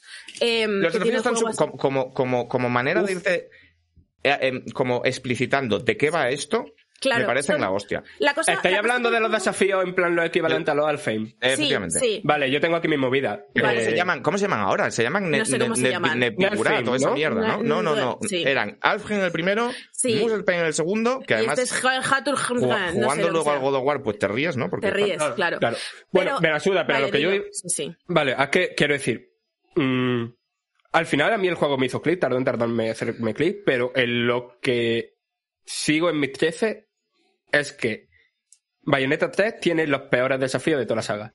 No es verdad, es que, a ver, la ¿Qué cosa es, la cosa es. Sí, sí, sí. algunos muy malos. Porque, No, por cierto, no, un segundo, un segundo, un segundo. El de que te, todo lo de que te arrastran me parece Esos son los mi- buenos, coño, pero escuchadme, ¿Qué escuchadme, dices? escuchadme, escuchadme un momento, ¿vale? Paula, Dejadme. eh, eh, fuera del no, partido. No, pero escúchame, escúchame, escúchame. Son la mierda. Vale, escúchame. Los Es la que cosa te- más frustrante que he jugado ¿Me este queréis año. dejar hablar? A ver, vale, a ver, a ver, a ver, lo, lo que pasa, lo que pasa con Bayonetta 3 es que los desafíos son el verdadero tutorial, porque los tutoriales Sí. que te meten de en medio de la historia obligatoria es una mierda. Entonces, los desafíos Cierto. en los que te arrastran hacia atrás son muy incómodos, son muy difíciles de jugar y, y no, no son eh, pego hostias, hago combos guapos y tal, pero son el momento en el que el juego te obliga a aprender o te hace experimentar con las mecánicas de movimiento, que es una cosa fundamental que necesitas en plan del desplazo, lo que es básicamente el movimiento del aguijón del Devil May Cry, en plan hacia adelante. Y los, y, y los movimientos que tienen como rangos hacia adelante o rangos para desplazarte hacia el siguiente enemigo al que le vas a pegar, es literalmente la puta clave para manejar em, eh, los kaijus. Entonces, la cosa con los desafíos es que yo entiendo que sean desagradables, pero es que son los tutoriales de cómo tienes que jugar de verdad luego el juego. ¿Sabes? Vale, O sea, no pero son todos los Bayonetta- Pero son el tutorial. Pero Bayonetta, tiene que ser divertido, siempre te ha enseñado. tema. Bayonetta siempre te ha enseñado a jugar como Dios sin necesidad de ser desagradable. Claro, claro. Eh, Sí, tanto estos desafíos, o sea, a mí en general me, Sí, parecen, no. me parecen de los mejores porque creo que tienen todos un valor didáctico de la hostia y es verdad que el cómo están colocados, que además me parece que es una declaración de intenciones importante, que estén escondidos porque ya te está dando una lección que es que en Bayonetta tienes que rebuscar, ¿vale? Entonces tú rebuscas y encuentras las pistas para aprender a jugar y todas las cosas que el juego te ha ido enseñando de manera explícita aprendes realmente a usarlas en algunos de esos algens y me parece que están guays. Pero hay Claro. dos de estos algens que están mal, que son los que te caes hacia atrás porque son extremadamente frustrantes y no es divertido y en Bayonetta te lo tienes que estar pasando. Mi, mi opinión Vale. es que te lo Y tienes que estar pasando no Y pero- los de las putas plataformas que es como Sí, los de las plataformas están son las plataformas pero- están mal. Quitad Sí. las plataformas de Bayonetta. Todos Estoy- y cada uno los de desafíos. acuerdo. O sea, soy la única persona que cada vez que abría hostias un cofre de estos cuadrado y en vez de salirle un corazón o un golem o un muñeco, le salían cinco plataformas y cinco mierdas que había que recoger, era como sí. me cago en mi... Es A que la movida. eh, Sí. eh, es que yo creo. Ya que ha entrado ahí. A mí Bayonetta 3 mm, no me parece el mejor. No porque en sistema de combate y tal, que ahora hablaremos, no sea el mejor, porque lo es. A mí igual Si me parece mejor, ¿eh? Sino por toda esa. Por todos esos pepinillos de la hamburguesa que tiene. Porque ta- estamos de acuerdo que los pepinillos de la hamburguesa son una mierda. ¿Qué? ¿qué Entonces-? ¿Qué? Entonces. Esto Estoy es- rodeado de gente. En, en las putas hamburguesas veganas igual, en la, en la normal está rico. Entonces, No se puede, no se puede, ¿eh? entonces, vamos a ver. Voy a poner ¿Cuál es el problema? a, a Pedrito y voy a quitar a Fran. ¿Cuál, es- cuál- cuál es el problema? Que eh, en Bayonetta siempre ha habido pepinillos, pero en este hay demasiado pepinillos. Y de esos demasiados pepinillos son esas putas mierdas de fase de plataforma que has dicho, toda la parte esta de, los- de la mierda esta de retroceder el tiempo para otra fase de plataforma asquerosa, la puta mierda de, co- de coger gatos, cuervos y tal. mm, Ay, los gatos y los cuervos a mí no me desagradan. O sea, entiendo que no soy la leche, pero... Me- me parece horrible. Alguna vez, esto yo reconozco, no conseguí juntar los tres ninguna vez, porque tampoco tenía tiempo para buscarlos, y yo no sé lo que pasa. Prometen como que hay una fase extra. ¿Qué pasa? No, es un... ¡Hostia! ¿A que eso encima? Es un desafío que muchas veces es otro desafío de plataforma. Sí, sí, sí. Ay, no. A ver, eso está regu. O sea, a ver, para mí la cosa es, para mí la cosa es, es verdad, o sea, para mí- sí que es verdad, si fuera una persona de mente a la que no le gustan los pepinillos en las cosas, ¿vale? Probablemente pensaría que, que, que las plataformas son los pepinillos de, de Bayonetta, porque creo que lo son. Creo que siempre lo han sido. De hecho, en rejugar el Bayo- Bayonetta 1, mm, me sorprendió muchísimo lo absolutamente infumables que son las plataformas de Bayonetta 1. O sea, es una Pero hay cosa que no tiene menos, no me ningún sentido. Hostia, no hay tantas menos, ¿eh? O sea, Sí. eh, hay muchas, hay menos que tal porque tiene el rollete este de que iba a ser un mundo, un juego de mundo abierto y luego ya no, pero igualmente hay bastantes, ¿vale? Pero Y tiene secciones de plataformas que son un poco en plan como, como runners, en plan, tiene muchas secciones que tienes que correr por un sitio y hay cuatro saltos locos y tocan los huevos y no sé qué, y la serpiente tal cual. Pero partes de estas de en serio, de plataformas móviles del Super Mario, Sí, eso es too much.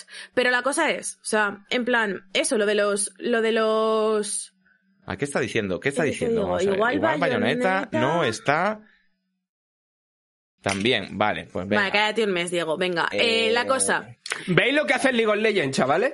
¿Lo veis?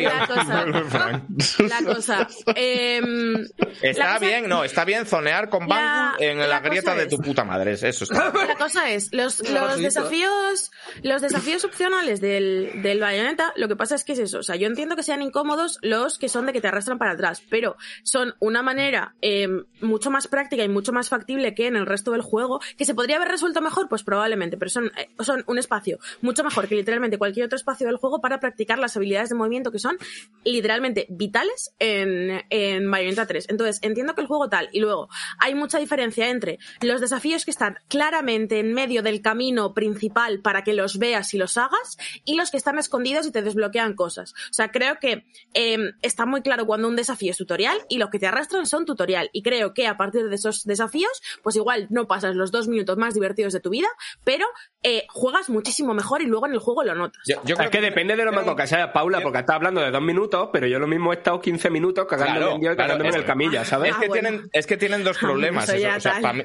no, no, no, no, no, no. Para mí tienen dos problemas. Punto uno, que no son divertidos. Y punto dos, que tienen algo que no tienen ninguno de los otros desafíos tipo tutorial que tiene el juego, que es que se explican muy mal. O sea, yo he habido un par de veces que es como, ¿qué cojones tengo que hacer aquí? Hasta que llego. Porque aparte no todos son para, para, para enseñarte las mecánicas del movimiento, porque hay alguno que está claramente enfocado a si no haces tiempo bala, te vas a la mierda. ¿Sabes? Si no haces Sí. tiempo brujo, te vas a la mierda. Y Claro, yo ya pero sé hacer el tiempo brujo, es bayoneta 3, ¿sabes? En plan de. Ya, sí. No sé. La cosa es, la, la cosa es, o sea, creo que los juegos, o sea, creo que Bayonetta nunca ha sido un, un- un juego que se explique con palabras ni con tutoriales, sino que es un juego que siempre se ha explicado con sensaciones, ¿vale? Y este es mi principal punto al respecto de Bayonetta, y quiero que me escuchéis con esto, ¿vale? Porque yo sé que me vais a gritar a mitad y tal, pero vale. La cosa es, Bayonetta 1 no te enseña a jugar bien y Bayonetta 2 nos- no, no te enseña a jugar bien, ¿vale? Porque eh, no hay absolutamente ningún motivo por el cual tú no te puedas pasar eh, Bayonetta 1 dándole a la A y usando el mismo movimiento siempre, y no puedas pasarte Hombre, eh, Las Bayonetta calificaciones.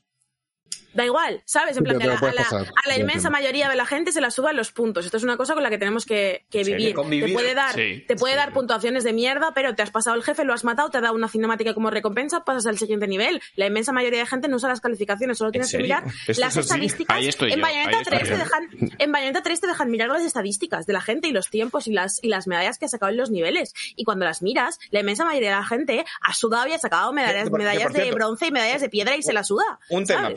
Pa- paréntesis, Paula, pero un tema. ¿No os ha parecido que en este bayoneta regalan un poco las medallas? En plan. No. Bueno, sí y no. Una vez... A ver, una vez... Yo, el me juego- yo y, y- y yo no soy Dios, ¿eh? Pero yo me he hecho prácticamente la totalidad de los niveles en oro la primera vez. En plan de. y No sé, Vale, es que claro, siempre sí. salgo- es que siempre salgo, saco platino de combo, entonces tampoco es buen. Es que la movida es... Yo tardé... O sea, yo aquí hasta que no estaba en la parte superior del mapa, no sé si me he explicado, ¿Sí? Sí. no Sí, aprendí sí, a jugar. No, no sabía jugar, no Ya, sabía... pero cómo- sin saber jugar. Claro, Ya. pero no sabía... No, no, no, no es muy sabía... raro bajar del oro. Es como oro, Claro, platino, pero es muy ra- pública. Pero porque te hizo clic antes, yo no sabía cómo meter los demonios dentro de mi estilo de juego. Claro, pero esto en qué dificultad, Entonces- Quique? En normal, mira, mira lo que está diciendo del oro. Un poco sí, en el primero tengo casi todo en piedra y en el tercero rara vez he bajado de oro. Sí. Mi experiencia totalmente. Eh, a ver, yo es que viniendo de los otros, eh, he podido jugar muy poquito por razones, luego las digo, os las digo. Eh, pero es eso, jugándolo en difícil, sí que me ha parecido más un bayoneta Y de bueno, toda claro, la en vida. difícil sí. O sea, pero la claro. cosa es que, la Bueno, cosa eh, es que Paula, yo que creo estaba que en mitad modo, en modo normal eh, es más difícil sacar piedra. En Bayonetta 2 pasa exactamente igual, ¿eh? O sea, en plan Sí. de yo me he pasado, me he pasado fases de Bayonetta 2 eh, viendo a Pablo jugar por el rabillo del ojo, contestando mensajes del móvil y que me pegasen 5 o 6 golpes porque no me da cuenta de que empieza el combate, ¿vale? Y, y he sacado oros igual. O sea, está, está muy, muy... O sea, yo creo que es más fácil llegar a oro. Sacar platino o platino puro no es tan fácil porque un sí, problema que tienen los son monstruos, problema. más permisivas. Herencia del juego anterior. El, tema de los monstruos, de los kaijus, es que hacen tanto daño que corres el riesgo de que la puntuación de combo no llegue a ser platino. Claro. porque has pegado cuatro La- bufas y te los has follado. La cosa ¿sabes? es que eh, yo creo que el sistema está el sistema está pensado un poco en plan eh, los puntos de para los puntos de combo los puntos de improvisación eh, cuentan un montón que son como en el Sí. Devil May Cry los de alternar entre distintos sí. combos y distintas mecánicas pero la cosa es eh, es muy fácil usar abusar de los kaijus y entonces sacar eh, platino en tiempo porque con los kaijus arroyas a, Sí, a- a- eh, Claro, pero te, pero te quedas Claro, en oro. en- entonces, no, pero. vale. La cosa es, con los Kaijus es muy fácil pasar platino en tiempo, pero no sacas, no, eh, no sacas en buen, En buen tiempo en combo, ¿vale? Si juegas solo con bayoneta es muy fácil sacar platino en combo, pero no sacas buen tiempo, porque has tardado muchísimo más en hacerle el daño. Claro, claro. Entonces solo puedes sacar todo bien si usas ambas mecánicas de una manera Claro, equilibrada y razonable. claro. Claro, yo creo que el tema está en... el- Mm. Yo creo que el tema está en el, al menos cuando yo empecé ya a sacar mm, platinos a lo loco, fue cuando estoy jugando con bayoneta principalmente, pero tengo siempre o casi siempre a un demonio haciendo sus cosas por su cuenta mientras yo voy dando mis hostias. Es decir, no estás controlando directamente al demonio, sino invocar demonio, hacer que haga dos puñetazos seguidos y mientras yo luego estar haciendo mis movidas. Sí, Eso es como Claro. quiere el juego que juegues. Que es una cosa muy Astral Chain también, porque en Astral Chain os recuerdo que cuando Astral Chain te hace clic es cuando descubres que puedes tener a dos criaturas a la vez haciendo una cosa similar. ¿Sabes? Que es como dándole una orden al perro mientras llamas al otro y hace otra movida. Y esto es un poco esto, como puentear las Entonces- mecánicas, ¿sabes? En, en mi opinión, ¿vale? Em, la- el sistema de, las, de puntuaciones, como eh, los desafíos y demás, hay muchas cosas en Bayonetta que, a cuenta de este riesgo que comentaba Enrique, están al servicio de que tú entiendas y que tú sepas cómo debes jugar, ¿vale? Y eso es lo que venía. Tú te puedes pasar Bayonetta 1 dándole la A o utilizando siempre el mismo combo de katana, ¿sabes? Tú puedes hacer, porque la katana de, no sé si, o sea, yo creo que uno, esto es sí, conocimiento sí. general, pero bueno, la katana del 1 está rota y cuando haces el combo que es eh, I, A, I, ¿vale? Eh, a- le quita mitad de vida a todos los enemigos, es un puto drama, ¿vale? En plan de, de estar rotísima y te puedes pasar literalmente todo el juego así. ¿Por qué no te pasas todo el juego así? Porque se siente fatal jugablemente, ¿sabes? En plan de tú te das cuenta de que, de que el juego no está tirando como debería jugar, debería, que no, no te sientes guay, no sientes que fluya, no sientes Hombre, que a ver. Entonces, yo- la manera que yo tiene el juego de sientes que es expresarte un eso. poco, sientes que es un poco trampa, pero la katana en sí sí que mola. O sea, a nivel de feedback y tal está guapilla. Sí, que la katana mola, pero que si utilizas siempre el mismo combo de tres botones de la katana, que es el que más daño hace y que hace un daño desproporcionado respecto al resto de armas. Claramente ¿vale? estás jugando mal, porque Claramente estás jugando mal y 10.000 no- no posibilidades estás- y estás usando una. Claro, no estás jugando mal porque el juego te diga estás jugando mal, hijo de puta, ¿sabes? Mm. Estás jugando mal porque tú ves claramente, ¿sabes? Que el, que el sistema puede dar mucho más de sí y que no se siente bien, no fluye Claro. bien, por la manera en la que engancha el final de esa animación con el principio de la siguiente. Es como tiene mucho feedback que es de, de sensación, ¿sabes? Que es de, de game feel. Y creo que a, que ahora creo que a Bayonetta le, le pasa, a Bayonetta 3 le pasa exactamente eso. Te transmite cómo debes jugar con los Kaijus y te transmite em, cómo debes jugar con Viola y te transmite cómo tal, pues a través de las puntuaciones, a través de cómo se sienten Claro, determinados claro, combates, claro. a través de cómo fluye el espacio en determinadas áreas y demás, pero al no ser una cosa explícita entiendo que a mucha gente no le haya pasado un poco por encima. Y Pero leído a mucha creo- gente en plan de lo he dejado en la sexta misión y es como, pues lo O sea, entiendo. O sea, yo entiendo ¿sabes? perfectamente. Yo entiendo Paula, yo perfectamente- creo que Bayonetta 3, al ser, mu- porque me lo parece, ¿eh? mucho más profundo y mucho más Sí. complejo que Claro. Bayonetta 1 y Bayonetta 2, Claro. creo que de algún modo, no sé cómo, pero de algún modo tenía que haber explicado eso de manera mucho mejor. Porque no lo hace, es el tema. ¿sabes? ¿Qué quiero decir? Es Eh, que- pero también ver. estáis, estáis malinterpretando el tema de que tú cuando entiendes el bayoneta, o sea, no puede ser en la primera vuelta. O sea, Ya, eso también. tampoco puedes alargar el juego, imponer más tutoriales y, po- y no, porque entonces pierde el ritmo, que es, que es la pata principal del juego, entiendo yo, vaya, creo. Pero es Sí, que ten- o sea, tenemos ¿no? el problema de que con Bayonetta 2 era muy parecido a Bayonetta 1 y ya venían muchas cosas aprendidas cosa es- y el juego sabía que veníamos Yo, con yo ellas creo, yo creo aprendidas. que el juego, para empezar, claramente, y, y sería una locura que hiciera otra cosa, yo creo que, que, que Platinum no pretende en ningún momento que esto de repente lo pete, porque si el juego claramente, por Claro. también por, por temas de la historia y por cómo está organizado y por el final y todo, es café para muy cafeteros. Es, es Sí. un juego que está enfocado a gente que juega al 1 y al 2, con lo cual siente que necesita explicarse menos. ¿Vale? Mm. Entonces, que tú le puedes sacar el, el máximo jugo en, en- en una segunda vuelta o una tercera, desde luego, porque aparte el endgame es una puta locura y está súper bien planteado y el juego claramente está pensado Mm. para que la primera vuelta sea un tutorial. Yo sí que creo que lo puedes pillar. En, en- Yo creo que lo el- puedes en- pillar, pero también te digo que yo me pasé eh, los primeros 6-7 niveles un poco de culo con el juego por esto, y de hecho te lo dije, lo dije en un Sí, directo sí, de sí, Eurogamer. En plan de, es que no consigo que esto Que me estabais Ortega y tú fumando en pipa, en yo- plan, esto es una mierda. Y yo me alegro, de hecho, de no haber hecho el análisis porque igual lo hubiera pencado, ¿sabes? En plan de, igual hubiera acabado el juego y hubiera dicho, esto es una mierda porque no sé qué, y me hubiera enfescado en eso y no tal. No creo, no creo que me hubiera pasado eso, precisamente porque sí que es verdad que Viola fue un personaje que hizo clic conmigo en los primeros 3 milisegundos. Pero Pero, con Bayonetta me costó mucho, ¿sabes? Entonces, entiendo que es un juego que no necesariamente, que se podría explicar de otra manera, que se podría explicar mejor, sí, pero se explica. O sea, Yo cuando, se explica cuando lo sabes, o sea, lo, ve- lo ves y no, lo entiendes. no quiero usar la carta de Metacritic como un, como un argumento de autoridad, en plan, Mm. el juego está guapo porque tiene un 88 en Metacritic. No quiero decir esto, entendedme bien, pero sí que creo que tú dices, no, yo lo podría haber actualiza- a- analizado y habérmelo cargado por no haberlo entendido. Creo que cuando ves que la in- inmensísima mayoría de los análisis son extremadamente positivos. Es porque la gente lo ha entendido. Quiero decir, se han dado muy pocos casos de analistas que digan lo que podían decir al principio o lo que decía yo al principio. En plan, esto es una mierda. Yo entiendo que si el juego no te hace clic, si tú entiendes y te lo juegas y te lo pasas pensando que es un juego basado en que como tienes muñecos muy grandes y como hay enemigos muy grandes todo el rato, que además muchos exigen que les exigen que les pegues con los, o sea, esta mecánica de que de repente sale un moñoclo escudos. y cuando le has pegado mucho Sí. con bayoneta se pone un Mm. escudo y dices, hasta que no me pegues con el casco no me muevo. Entonces, claro. yo entiendo que tú, si entiendes que el juego va de soy bayoneta, me pongo en un lateral, invoco a un moñoclo, le digo que haga cosas y punto, digas esto es una mierda, esto no es bayoneta. Lo que yo pensaba que iban a hacer, esto sube de Devil May Cry y por tanto una mierda. Yo entiendo que entonces te parecieron a full. Pero creo que el juego sí que te va explicando, y a Sí, veces de ¿sabes manera pasa? explícita, que esto no es así.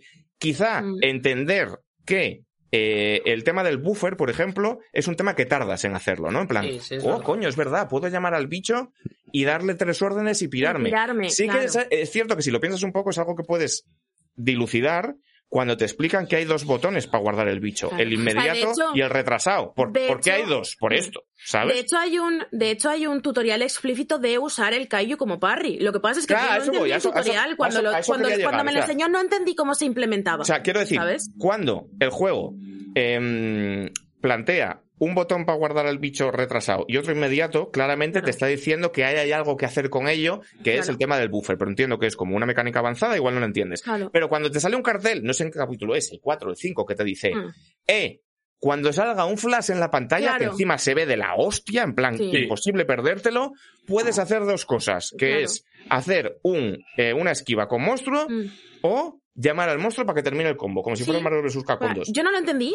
O sea, me lo, me lo enseñó Ahí- y no lo entendí, claro, ¿sabes? Y, y Claramente te está diciendo, los monstruos son un bloque de construcción del combo, no Claro. son dos estados, ¿sabes? Pero, o sea, a ver, entonces la cosa es esta, pero eh, el rollo es que yo también creo que hay una diferencia y entiendo mucho la perspectiva de la gente y también entiendo cómo yo me sentía al principio. Creo que hay una diferencia entre, mira, este juego se anunció en 2017 y ha salido ahora después de 35 millones de retrasos y de no sé qué, y no deja de ser un juego de Platinum que nos acaba de sacar Babylon's Fall, vamos a ver qué tal esta bayoneta y esforzarte en entenderlo, que escuchar que es la puta polla por ce- con cebolla por parte de toda la crítica y encontrarte con lo que es Bayonetta 3 al principio. Sí, sí, sí. ¿Sabes? O sea, creo que, creo que hay una diferencia y entiendo porque a mucha gente se le ha atragantado y porque a mí se me atragantó al principio, Claro, ¿sabes? claro. Yo entré a Bayonetta como un tal, eh, esperando pasarme toda la noche jugando y me encontré con un juego que opone mucha resistencia. de primera, Entonces, sí, sí. Eso lo entiendo, ¿vale? Pero creo que, que, o sea, que la manera en la que se está hablando de ciertas cosas del juego, en plan de, no, es que esto es una mierda, no es que esto es una mierda, no es que esto, esto es fatal, es como, joder, todo tiene un punto, no es un juego perfecto, es que ninguno de los dos Bayonettas me parece un, un juego perfecto, lo siento muchísimo, No, no, ¿eh? no. Pero ninguno de los otros Bayonettas me parece un juego perfecto, a mí me gustan mucho, pero no, no me parecen No, juegos no, perfectos. no creo, yo no creo que lo sean y creo que es parte de su magia, vaya. No creo, creo que Platinum nunca ha aspirado a la perfección No. o a que sean juegos Wow. incontestables que Pero me parece- todo el mundo. Pero ¿sabes? Bayonetta 2, por ejemplo, me parece no perfecto, no voy a decir perfecto, pero voy a decir muchísimo más redondo que este Bayonetta 3 cuando lo mira en su conjunto. Cuando mira el, el la hamburguesa de Bayonetta 2 y creo la que no. hamburguesa de Bayonetta 3. Yo creo, yo creo Es que más o sea, continuista. Yo, yo, claro, yo creo no, pero ya no que continuista, más sino que tú miras el todo. Pero, pero, pero escúchame, o sea, eh, esto es importante. Yo entiendo lo que dices y creo que es una opinión extendida, pero creo que parte de que es un juego mucho menos complejo. Es decir, para fallarlas hay que estar ahí, ¿vale? Si tú solo rematas dos centros, es más fácil que quedes bien que si rematas 20 porque alguno lo vas a fallar. Creo que Bayonetta 2 da una sensación de ser más redondito, más contundente, más, más pulido, no perfecto, pero casi, ¿sabes? Sí. porque es mucho menos arriesgado, intenta mucho menos cosas. Es que Bayonetta 3 yo lo que le valoro y por lo que igual me parece el mejor es porque en el combo a combo, en el, o sea, Ah, no, no, no. Quiero si decir, tú, a si- mí. si tú- si tú paras una partida de Bayonetta 3 en cualquier fotograma y, y te encuentras a Bayonetta así y a un monstruo allí, tienes es el juego de la saga en el que más posibilidades tienes para continuar ese movimiento. Claro. Y joder, Sí, puedes no, no, no, pero es 100.000 que yo lo decía. Tío, pero yo cosa- lo de ser redondo, no. Lo de ser redondo, no, no lo decía en el combate. A mí el combate de Bayonetta 3 me parece, el, con diferencia, con muchísima diferencia, el mejor combate de la saga. Yo creo que sí. Eh, La, la espectacularidad de Bayonetta 3, ya no solo en, a la hora de combatir, sino a la hora de querer ser espectacular en pantalla, de querer ofrecer momentos delirantes, me el parece problema es que la la- máquina no da y los gráficos son una basura, No, pero... tío. Es una Bueno. Lo- sí, los Pero- gráficos son una basura y técnicamente es una basura. O sea, eso, eso sí Vale. que lo, os lo puedo decir. Eh, Pero a mí eh, todo eso me parece José, lo mejor José, de la saga. José, El súbete problema- un poco si puedes el volumen porque se te oye muy bajito. Vale, voy a intentar. no puedes... El problema es que, ¿por qué han tenido que meter tanta, tanto eso, tan- ta- tantas cosas que, que, que no es bayoneta, que no hacía falta? Porque Eh, igual no hacen ¿Cómo otro, Porque- ¿sabes? y se han metido todo lo que tenían en, el, en la Claro, nevera. eh, eso- y porque mira, ya llevamos dos, dos jue- dos juegos prácticamente iguales, uno perfeccionando al otro, pero joder, yo prefiero mil veces que hagan esto, que se esfuercen. Pero con lo de los demonios ya les bastaba. Pero escúchame, no hacía falta escúchame. meter la fase Yo- esa de al- mierda de Jane, no hacían falta... calla, no, no, es que no, no, no lo habéis entendido. Al principio yo dije, este juego tiene dos cosas.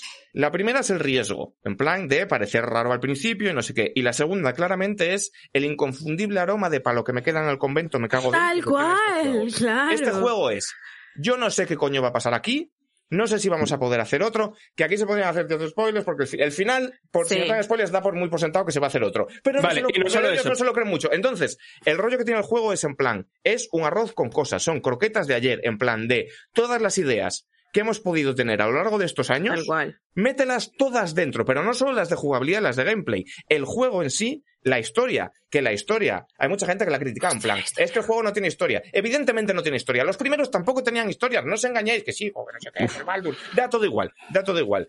Pero el juego, o sea, la historia del juego es tal puto despiporre de referencias, porque son cosas, cual. en plan, me apetece hacer fases de, de tributo a Elevator Action, mete cuatro. Me apetece hacer un Elite Beat Agents del quinto elemento, mételo. Hay referencias a jugado- Terminator 2. Sí. a- a- He jugado a- a al Devil May Cry Dragoon, 5, qué guapo el Nero, me invento un personaje. Claro, ¿Sabes? claro. Es que Claro. hay como muchísimas cosas y a mí eso, a mí me parece glorioso. También te digo, una, una de las peores cosas del juego es que parece Met- Metal Gear Solid 2, que te tienen cinemáticas ¿Cómo? 45 A ver. Aitor, perdón que te, perdón que.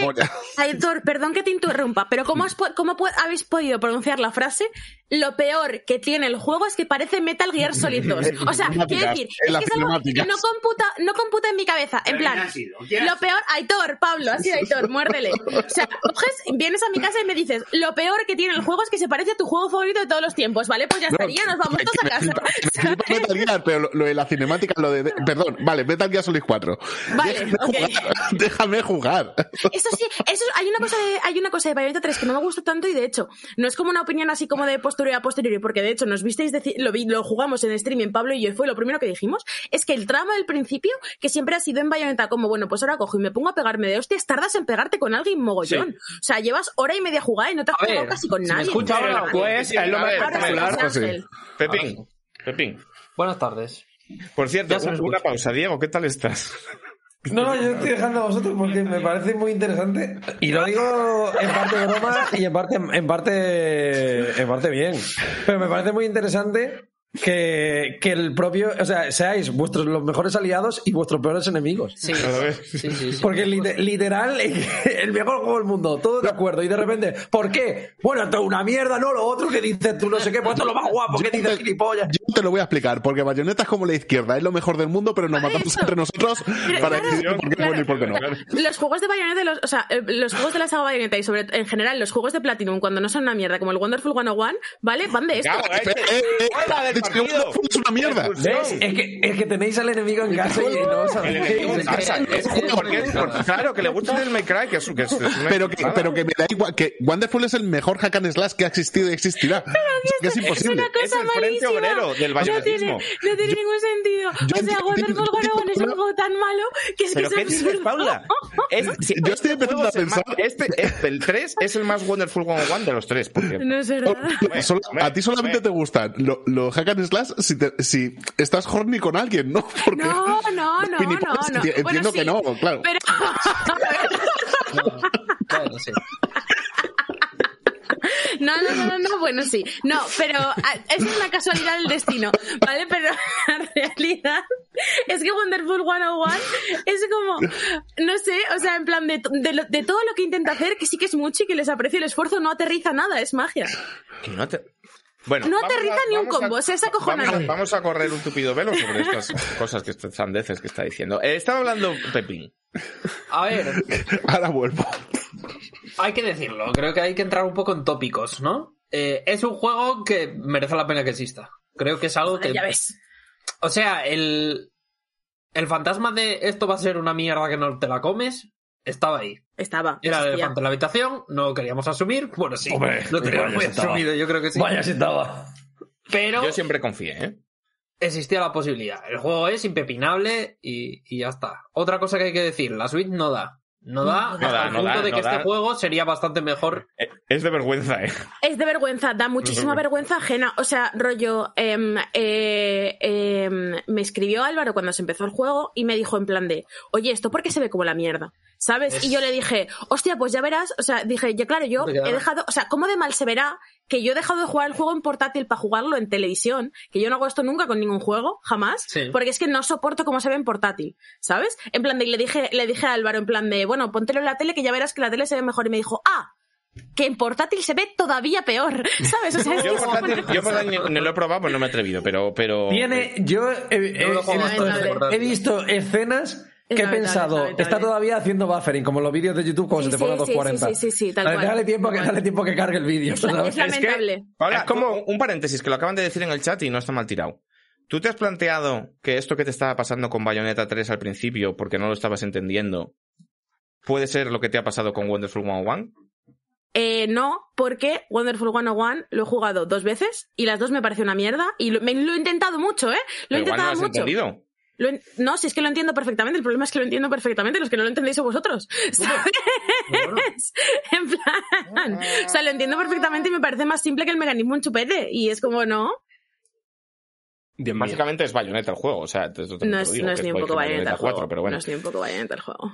Eh, bueno, eso, Pepín, venga, dale, dale. Hay que verse el vídeo del Pepe en Eurogamer que lo explica. Si yo creo que el vídeo del Pepe en Eurogamer que lo explica lo edité yo, ¿sabes? Y fue como muy bien, pero no, Vale. ¿sabes? Vale. A ver, a mí es un juego que me gusta mucho, creo que es muy... Es un juego que sabe que va a ser de culto desde antes de que salir, punto, y toma decisiones por los loles que creo que son consecuentes. Creo que Claro. se ha criticado mucho el tema de, de las misiones de Jean y todo esto.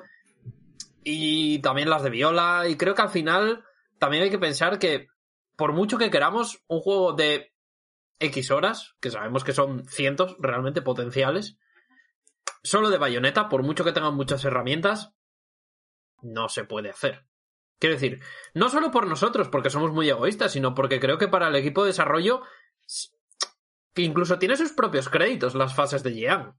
Esto es un Sí, tema. sí, sí, Creo, sí. creo que por salubridad mental, A ver. esta gente necesita hacer otras cosas aparte, ¿no? Personalmente- que Es que la movida... ¿Por qué te has opino- puesto un fondo de autoayuda? Dame un segundo, dame un segundo, dame un segundo. Personalmente, personalmente opino, ¿vale? Que eh, si no os gustan las fases de Jan, estáis equivocados porque son las únicas que parece que las, habéis, las ha eh, dirigido Suda 51. Es que a eso iba. Es que precisamente eso iba a decir que el problema que veo aquí es que me parece Platinum Games intentando hacer cosas de Grasshopper. Y entonces, eso no es lo que yo quería. Me parece, me parece Platinum Games diciéndote, toma, te ha tocado el euromillón, ¿sabes? No, o sea, porque a mí me flipa. O sea, ya, ya viste cuando dice aquí el análisis de No More Heroes 3, me, me puto flipa. Pero no es lo que yo espero de Platinum. Yo de Platinum espero Porque algo. Platinum es eso, básicamente, desde el principio. No, ¿eh? no, no, no. Platinum, Hombre. todos sus juegos son mucho más centrados. Pero ¿cómo que, pero que Bayonetta 2 empieza pegándote encima de un F-14? ¿Pero qué estás Que sí, no, pero no digo centrado de locura. De, de- de locura, evidentemente, son la puta hostia. Me refiero de meter. de que su propuesta se base en meter mecánica a cholón. ¿Sabes? Pero que es que no son mecánicas a cholón. Este lo que tiene son muchos homenajes y muchos. y, O sea, lo de Yang son capítulos independientes. Y tiene- Y, y yo te hablo también de la locura a nivel estético y tal cual. Pero que las mecánicas son muy concretas y tienen muchos. O sea, si de hecho han recogido cable en, algún, en algunos temas Sí, de que mecánicas, como por ejemplo el tema que a mí me resultaba un poco excesivo y un poco abrumador a veces de los, de los sets combinados. ¿Sabes? Sí. El tema de que tú no puedas meterte ahora espadas en las manos y el látigo en los pies, por ejemplo, como podías hacer desde el nivel 1. O sea, en cierto, en cierto modo ha habido sustracción en algunas cosas, Sí, ¿sabes? sí, es verdad, sí. Entonces, mm, yo no creo que sea un juego en el que se han metido mecánicas a lo loco. Lo que creo que se han metido son ideas a lo loco. ¿Sabes? Las mecánicas están muy bien medidas y funcionan perfectamente. Y de hecho es un ejercicio equilibrado, acojonante, conseguir que todo esto funcione y que todo esto haga clic. Pero lo, lo que luego han hecho es lo que decías, todas esas cosas que no son bayoneta, todos esos niveles que no. Los han metido. Bueno, eh, Vi- Viola también me parece bien, ¿eh? O sea, yo no quiero Alfonso, usar ¿a la ti, te carta gusta de. más, ¿a ti te gusta más jugar con Viola o jugar con Bayonetta? ¿Qué dices? la, la opinión que me representa. Pero ¿usted quién es? ¿Sabes? A ti te gustaría, Alfonso, porque es un juego que es muy del completismo. Sí. ¿Sabes? O sea, si, Ya, si pero- en Bayonetta 3, y en, bueno, en cualquier Bayonetta, si no lo haces todo, lo que hay que hacer, te pone una medalla de piedra y te vas a tu puta casa calentito. ¿Sabes? No sé, yo. De, eso- de eso de completismo te refieres a que te den tres estrellas por hacer una fase o algo así. tal. A que mira lo que le- o sea, mira lo que le la- importa. La, mitad del contenido de cada, de cada nivel es secreto. En plan, Mm. eh, Bayonetta 3 es lo típico que si tú apareces en un sitio, siempre tienes que darte la vuelta, girar la cámara a 180 grados y mirar lo que hay detrás. Eso está Porque bien. muy probablemente haya un nivel oculto y Eso lo es tienes bueno. que hacer. Es obligatorio hacerlo, porque como no lo hagas, cateado. Eso es bueno, Ya. pero para mí es un machacabotones que tampoco me. No sé. A ver, es un poco un machacabotones para la inmensa mayoría de la población. Bueno, Tampoco nos pues, vayamos claro. aquí a engañar. Sí, pero hombre, sí, pero claro. tiene suficientes incentivos para jugar bien. Yo creo que es lo guay de estos juegos. No bueno, sé. no sé. No sé. Eh, es la hostia en patinete. A A, ver, mí, yo lo- a- a mí lo- el único problema que tiene, que me parece que tiene un problema real, es el tema de, la- de lo técnico.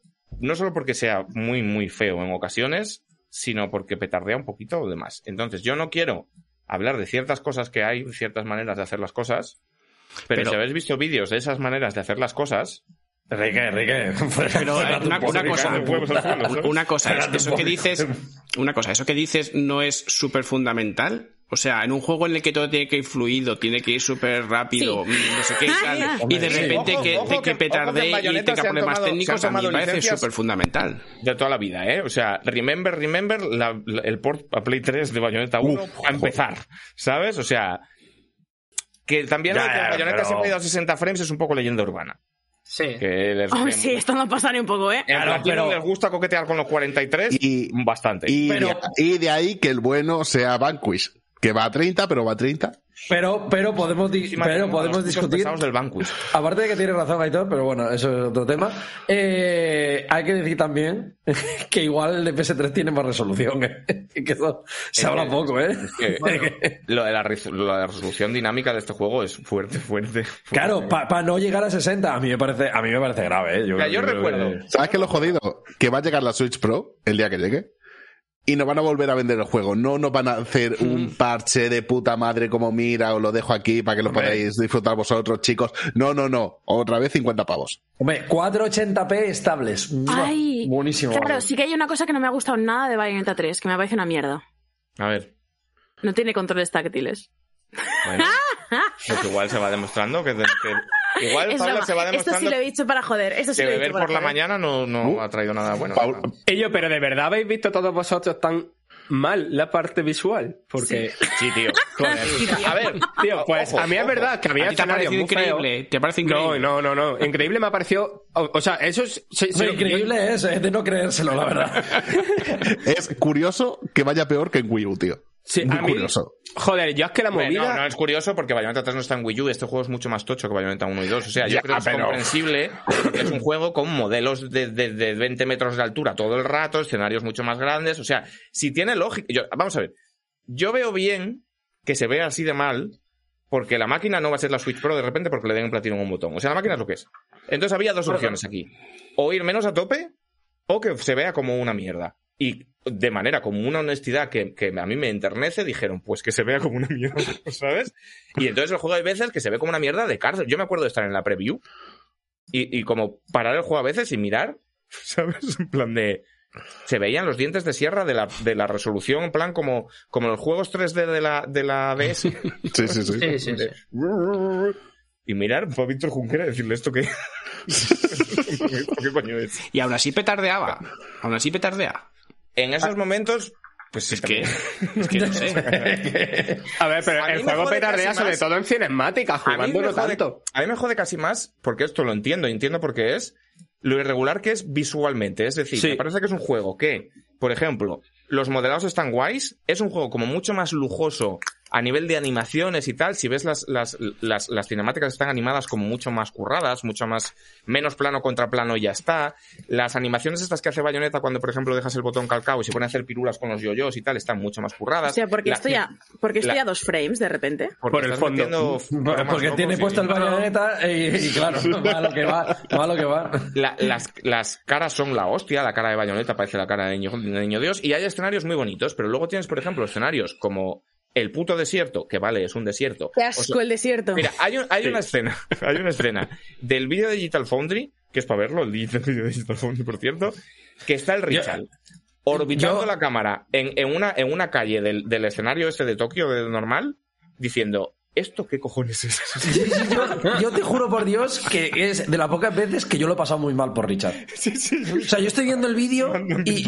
Cago, Richard estaba como en plan de. ¿Qué hago yo ¿Qué con, o sea, esto? Claro. cago en plan de. ¿por, por qué me habéis pasado el, el juego de un Nokia 3310? Vamos a ver. Y aún así, fíjate que es, si es bueno el juego, que Richard. O sea, había un comentario que decía, con lo snob que es Richard, muy bueno tiene que ser para que no se haya suicidado. Y es verdad, él todo el vídeo está diciendo, el juego es la hostia. Pero claro, tiene ciertas cosas. Pero es lo que te digo, que lo de Tokio no es un tema solo técnico. Es que son calles grises con un especular guarro en el suelo y que te den por el culo. En plan, parece el metaverso de Rafa Nadal a veces. ¿Sabes? Y es como, El Rafa pues, al nodos, y ¿eh? habéis podido hacer lo de la muralla china, que está guapardo. ¿Esta mierda qué es? ¿Sabes? Entonces, Ya. ti- tiene algunas cosas que París está guay, por ejemplo. Es que yo creo Me que es lo que has dicho, cuando- que, que hay veces que pone los modelados de Play 4, ¿no? Y en plan de, es que con estos modelados de Play 4 no podemos poner escenarios que sean mejores que los de Play 2. Y en vez de poner cosas, ponerlo todo equivalente, como han sido siempre los bayonetas de, no sé, un juego de la generación HD, pues tienen cosas muy tochas para lo que puede hacer la Switch Sí. y cosas muy que parece que estás jugando a los juegos de la 64 del Nintendo Switch Online. Sí, sí. Entonces, pues bueno. Pero, Pero dicho que- de esa mierda, Pero da que Yo da sí- igual, o sea, esto da igual y el argumento Sí. da igual. Si lo que importa es lo que importa. Aquí venimos a lo que venimos, que es a las hostias catedralicias y a. y a- e- insisto, siento poner siempre ese mismo ejemplo, pero el juego a los 10 minutos hay un Godzilla loco eh, haciendo, eh, patinando sobre rascacielos Haciendo con- un tubo. Con, haciendo un tubo, un rascacielos con cuatro transatlánticos en cada pie. Que son los patines, ¿sabes? O sea, patinando sobre transatlánticos. Entonces, a mí no me podéis decir "Es que la historia es una mierda. No. A ver, no, no la, la historia es una mierda, pero mola. O sea, Claro, pero porque es un el- artefacto de molación, puto. lo que decías el otro día a mí no me parece una mierda. La historia es muy mala, muy mala. muy de que han dado la vuelta al círculo, tío. Claro, pero No, es que no, la no, historia no, no, es una no, mierda no es porque que la historia... sea- no es que la historia mole porque sea mala, no, no, no es eso. No, la historia es mala, pero da igual. Porque Claro, la historia es un simple ejercicio de estilo. La historia es un, es un, es un pretexto para poner paranoias y flipaderas. Exacto, sí, sí, sí, a eso iba. Pero, da igual lo de que te hecho, cuenta, eso... da igual, ¿qué más da lo que te cuente? Luca me la suda, tu polla con peluca, Pues me da por eso, igual. ¿qué es lo que hay que hacer? Pasar las cinemáticas. No, no, No, pero no, a ver, que no, que, que no te estamos hablando... A ver, la historia... Visualmente, las cosas que pasan en esa cinemática es lo mejor que ha pasado en una cinemática en 2020. Claro. La- ¿qué, qué pasa? Que la historia, el argumento... el, El argumento, la trama, el guion es Claro. una mierda como un coco. Por pero porque, porque van para hacer esos momentos puto increíbles. Ya no estoy diciendo increíble, estoy diciendo puto increíble Claro. de la cinemática. Pues déjame, Y- déjame jugarlos en cierta manera, como hacía el uno, y ya No, está. porque no se puede, que hay algunos, muchos que no se pueden jugar. De hecho, hay algunos que lo intentan. En plan, la parte del tren loca del Gears of War de la 360, de los tiros, que es fatal. O, o la parte que vas patinando con el monstruo. Para mí es mucho mejor cuando no te deja jugarlas. O sea, es Asuras Wrath 2. En plan, ¿sabes? En plan, Sí, sí. Y Vamos a después, ver cómo hacemos que un señor se meta el sol por el culo y luego lo vomite y se convierta en 10 ángeles en llamas que vienen en una Harley. Es ese rollo todo el rato. ¿Sabes? Estoy escuchando todo esto mientras veo de fondo el vídeo de Digital ver, he Foundry ido, y- he y ido al baño. ¿Qué blasfemias habéis dicho? es como ver un que, que las cinemáticas son Asura Raz 2. Ah, un poco sí. Sí, sí. bueno, pero no lo digas como algo malo. No, no, no, al revés. No, no, no, digo la, la reacción de Paula, digo la reacción de Paula. No, ha, que ha sí. sido como, "Mm, sí, como, La como si fuera algo malo. Raz- la historia de Asura Raz que era atrapado por su pasado, ¿acaso? Era el padrino, era Casablanca, no era una mierda. Pero, pero eran flipaderas locas, pues esto es- ya está, es lo mismo. Pero Yo solo quiero las decir- cinemáticas, no. No. Las dos últimas horas de Bayonetta 3. Las dos últimas horas de Bayonetta 3 Son, son son, inenarrables. no, son Inenarrables total. Una no, cosa. pero, pues, pa- que- que- que- pa- yo lo cont- o sea, yo, te, yo iba a decir, yo, yo iba a decir, Yo me las dos- levanté, yo solo en mi casa y me puse a aplaudir. Claro. En la, en la parte del juego de ritmo del quinto elemento. Mira, la- la- las dos últimas horas de Bayonetta 3 son. Yo no he estado tan feliz en el último año y medio. O sea, Increíble, increíble, increíble. Es como la, la cosa más bonita que ha pasado en mi vida, Increíble, esas dos increíble, últimas horas de juego. Vamos pasando, que nos quedan 50 Enrique. minutos y dos juegos. Enrique, tengo una teoría. Tengo una ¿Cómo teoría. Queda uno ah, bueno, no, que es verdad, y vamos a hablar a lo mejor del que hemos hablado de la No costa vamos a hablar del Duty ni un poco, amigos. No. Te iba a decir, Enrique, eh, tengo una teoría y es que el vídeo de Digital Foundry, el contador de frames, no se corta de frames, es el electrocardiograma del Richard. Porque pega unos saltos y unos tirones que digo, le va a dar, le va a dar un pañal. ¿Es frame pacing o arritmia? Claro, arritmia 200%, ¿eh? es que de verdad... No. auricular. Sí. Es que, joder, es que, madre mía, lo de las transparencias, como es de fuerte, ¿eh?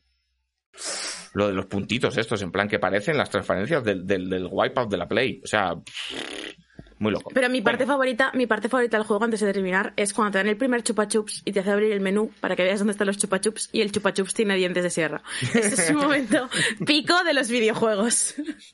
Sí. Sin embargo, qué bonito lo de chupachos, ¿eh? En fin. Eh, tiene un poco de- O sea, la historia es una mierda, pero tiene un puntito de feels que a mí me gusta. Eh, Bueno, ¿qué yo, después de esta discusión, yo Kratos, no le veo de Goti, ¿eh? No sé, ¿eh? A ver, Porque es- de ya te digo que no, yo no lo por- veo por Goti hoy. A ver, el Goti no es porque el Goti es el Kratos. Para mí. Claro, es- sí, sí. Bueno, ya veremos. Yo había olvidado muy rápido del Elden Ring aquí. Tal ¿no? cual, eh. Sí. El No, yo no me olvidé del Elden Hombre, Ring, no. en- en- Yo- yo- Enrique, Enrique, sabía, Enrique sabíamos que no iba a poner el Elden Ring ya desde el principio, estaba antes por encima del Horizon. Pero de, de Pepín, tengo ganas de escucharle, porque Sí. Pepín literalmente, pues, el tweet que puso con el análisis fue, yo tenía el, el GOTI y ya no. Eh, sí, Es que es, es que es, es que es es que es eso. es que es muy Sí, incontestable, sí, sí. vaya. Bueno, Dale, vamos. dale, dale tú, dale tú. God of War Ragnarok, dale, Pepín. God of War Ragnarok es el de verdad el mayor homenaje que se ha hecho a la mitología como fábula para hablar de la vida mm, desde los mitos griegos. Es una cosa que me ha dejado planchado. Ojo, trailer nuevo del Sonic Frontiers, lo siento. Joder, Enrique. O sea, dice una de las frases más bonitas que se ha escuchado nunca en este podcast y coge el hijo de puta y se acuerda de Sony Frontier, se queda de Son verdad. de fronteras. La siguiente frontera. Pone el tráiler mientras habla, tío. La creación de la historia como manera de narrar la vida de nosotros mismos. Mira el Sonic haciendo dibujando una polla en el campo, ¿sabes? Es que de verdad, eh, no puedo. cuidado, que sale Amy holograma, chaval. Uf, ¿Cómo que sale quién? Amy holograma, esto es increíble, ¿eh? Dale, dale ahí, hombre. Dime, dime cositas. Ponme, ponme los dientes largos, que el A ver, miércoles no- Enrique, no voy a- no nunca voy a ha sido. O sea, no es, por, no es por hacerle slut shaming a nadie, ¿vale? Y haced lo que queráis con vuestra vida sexual, pero nunca has sido más revirgen que cuando has publicado la, cuando has pronunciado la frase, hostia, Amy holograma, qué guapo. 200%. 200%. Oye, que está puto guapo el trailer, en serio, va a ser el Goti. Cuidado, ¿eh? Que igual el Kratos no come los huevos. Sí, sí, sí. No tiene pinta. Eh, a ver, a mí el Kratos me parece una cosa espectacular desde el punto de vista de que eh, sigue siendo, lo hablaba con Kike de hecho, que es es la secuela más secuela de la historia. Yo de hecho creo que son el mismo juego, el 1 y el 2. Sí, sí, sí. De hecho, podría ser un no, porque pasan unos años, pero podría ser el mismo eh, El mismo juego secuencia. 2. Eso lo pensé yo también. Si no fuera porque el chaval está mayor, Claro, claro. po- po- perfectamente podrían haber empalmado el uno con el otro. En plan, ala, Berman 2. Seguimos A mí me sin- pasa un poco que, que luego el juego lo hablaba con, con mi chica. eh, que el asunto es lo triste que es vivir en un tiempo en el que las religiones son monoteístas. Esto es un drama. Esto es un drama. Hostia. Bueno, que- como, como que en un tiempo, ¿y los hindúes qué pasa? No, pero bueno, yo esto lo pensé porque cuando se acaba dices, joder, qué guapo sería ahora un God of War mm, antiguo. Contra Cristo. ¿Pero quién se va a pegar? ¿Contra San Pedro? ¿Contra San Judas? A ver. Joder, un poco mierda. Poco poder. Uy, uy, no, hombre, ay, la Biblia tiene cositas, ¿eh? Se puede hacer ahí Ah, algo, ¿no? es, A ver. es en plan, claro. La magia de este juego es que nos presenta, y ya el primero un poco, ¿no? Un Kratos que se tiene que enfrentar a ser mala persona, a haber cometido barbaridades. Claro. Que es un gilipollas, un hijo de puta, un violento, una persona terrible, tóxica. ¿Y cómo hace ese viaje, no? Y esto es algo que las religiones monoteístas no pueden hacer porque de Jesucristo no puede ser una persona gris, con grises. Porque Claro, es que, por, por Es un ejemplo, el- la representación que este juego hace de Thor, o sea, porque se habla mucho de cómo, de cómo el juego, el primero sobre todo, cogió la figura de Kratos y le pegó un giro y rompió con el pasado y le hizo un, un personaje complejo y tal, pero para mí lo flipante de Ragnarok son dos cosas. Punto uno, que Ragnarok no, en Ragnarok Kratos no rompe con su pasado, sino que lo, lo referencia todo el rato. En, en- Todo el en God of War Ragnarok todo el rato Kratos está hablando de God of War 1, 2 y 3. En Todo plan, el rato. hay, hay mogollón de veces que otro personaje le dice, pero ¿alguna vez te ha pasado una movida como esta? Pues sí, pues esto, si tú- como en Oye, plan, ¿te si tú supieras. algún- ¿Te acuerdas de tal? Y te hace referencias a escenas del 1, a escenas del 2, a escenas del 3 y está constantemente en... en- O a la cultura griega, ¿eh? Rollo, Claro, oye, y está ¿te acuerdas de- atormentado ¿Hay por- algún poema famoso en Grecia? Y dice, hombre, pues hay una movida de un caballo. Claro, claro. Todo el Eh, rato, sí. eh, es como, no, no, no ignora la parte em, gocha de la franquicia, no, igno- no ignora Nada. el, God of War de Jaffe, sino que lo utiliza para reforzar el nuevo Kratos. Para, es un Kratos que está jodido y tal, con motivo. Porque Pero, está jodido, porque, porque yo Muy eso- jodido, muy jodido. Lo decía, claro, porque lo decías tú ahora, pero yo, jodido, ¿eh? Sí, sí. yo en el, en el primero al menos, no, o en el de 2018, eh, digo, no en el primero primero. Nunca, nunca lo he visto como jodido. Yo lo Sí, dije en el, en el análisis que no, no era tanto estar jodido, sino simplemente ser consciente de quién eres y decir los pecados del padre No van a pasar al hijo. Se, lo ve- se le ve hasta en la cara, tío. Cuando Claro, pero- empieza, o sea, en la- tú pasas de la pantalla de inicio, la pantalla de inicio es Kratos sentado y tú cuando empiezas la, la historia, Kratos se levanta y le ves una cara, o sea, está como en el, en el color de la piel y en la textura de la piel, lo notas que es que está Está reventado. Jao, está Jao y Regu. Pero lo que le pasa, o sea, en el primero es solo un tema de yo no quiero que estas cosas que hice, como amorfas, como no se sabe cuáles fueron, como que pasen a mi hijo, ¿vale? Pero en el segundo, su hijo ya no es una entidad pasiva. O sea, para mí en el uno, el hijo es un plot device. El hijo es una cosa que está ahí para que Kratos sea padre. Que básicamente es lo que pasa. Es un muñeco que han puesto al lado para que Kratos sea un muñeco que es padre. Pero ahora Atreus es su propia cosa. Entonces, la, la principal pulsión aquí, y el principal motor de conflicto, que es un motor de conflicto mucho más fuerte que en el primero, es Mucho. Atreus quiere cumplir su destino. Es que habla también mucho del destino y tal, pero Atreus quiere ser una persona. Atreus es un adolescente. ¿Y el adolescente qué hace? Descubrir el mundo, pensarse que lo sabe todo, equivocarse y tal cual. Y Kratos no quiere que haga estas cosas. No quiere que su hijo se equivoque, no quiere que su hijo crezca, porque lo quiere proteger. Hay una frase brutal que es cuando Kratos le dice a Atreus en un momento del juego, tú eres mi hijo y nada más. Porque Atreus quiere ser muchas más cosas. Entonces, aquí hay un- una pulsión muy jodida porque es que además Kratos es sabe que, que la ha liado mucho. Entonces, o sea, es como cuando yo digo, a mí me va a dar mucho miedo cuando mi hija salga de copas, porque yo sé las liadas que Claro, yo he pero además es que el juego tiene maneras muy bonitas y como muy emocionales de transmitir un poco este rollo de que Atreus está madurando. O sea, Sí. durante todo el juego tú ves como Kratos, o sea, Kratos cada vez necesita más a Atreus y Atreus cada vez necesita menos a Kratos. Efectivamente, total. Y esto es totalmente. una cosa que te revienta la cabeza. Buen, buen temazo, ¿eh? Sí, sí, o sea, Demoledor, es una cosa, o sea, desde el, desde el principio, ¿sabes? O sea, hay como muchas cosas que además tú tienes interiorizadas del segundo juego que son como cosas que hace Kratos y de repente pues Atreus toma la iniciativa en cosas o le necesitas para resolver más puzzles o hay muchos, hay muchos más momentos en los que Kratos tú notas mecánicamente que necesitas a Atreus, Sí. ¿vale? Y ves que él es una entidad muchísimo más dependiente, con muchísimas más opiniones, con muchísimas más tal y es como, uff, Sí, sí. Hay una tontería muy pequeña que es el momento en el que te das cuenta de que para escalar Atreus ya no se te pone en la chepa. Claro. es muy jodido. Sí, sí. Ese momento a mí me rompió en plan. Estaba Sí, yo sí. con la y digo, Hostia, Sí. es verdad, el primero Y se montaba hay- encima. Y hay muchas, hay muchas ocasiones en las que Kratos va a explicarle algo o va a decirle cómo tiene que hacer algo y él ya lo ha hecho. Claro. Y se te queda ahí como ese fantasma, ¿sabes? Y, y te da unos escalofríos. O sea, es, es un. Claro, realmente es en, el otro, en el otro juego, o sea, yo, yo aprecio mucho y entiendo mucho como el, el, el desarrollo de Kratos y Kratos siendo padre y tal, pero es una cosa que para mí tiene menos impacto emocional. Pero esto sí que lo estoy sintiendo, pero de una manera. pff, Es que Kratos antes era una máquina de matar, el dios de la guerra, tal, rompió con su pasado para ser padre. Y lo que define a Kratos ahora es ser padre. Pero es que se está quedando sin eso también. Claro, exactamente. Entonces Es está que pasando a ser nada. ¿Sabes? Y es eh, eh, mezclando eso con el miedo de que todo lo que a él le ha definido toda la vida, que es la violencia, o sea, el juego se llama God of War. ¿sabes? Sí, sí, La- que, que esto guerra. defina a su hijo. la guerra.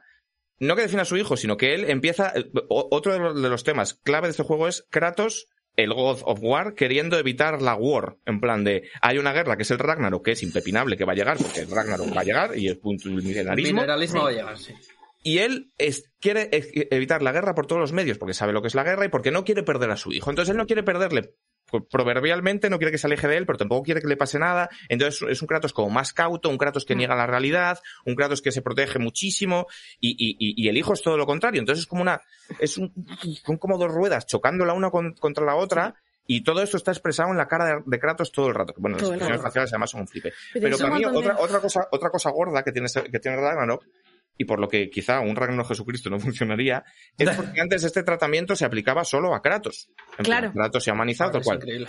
Pero es que tú ves lo que han hecho con Thor y se te va la olla, ¿eh? O sea, que Thor es...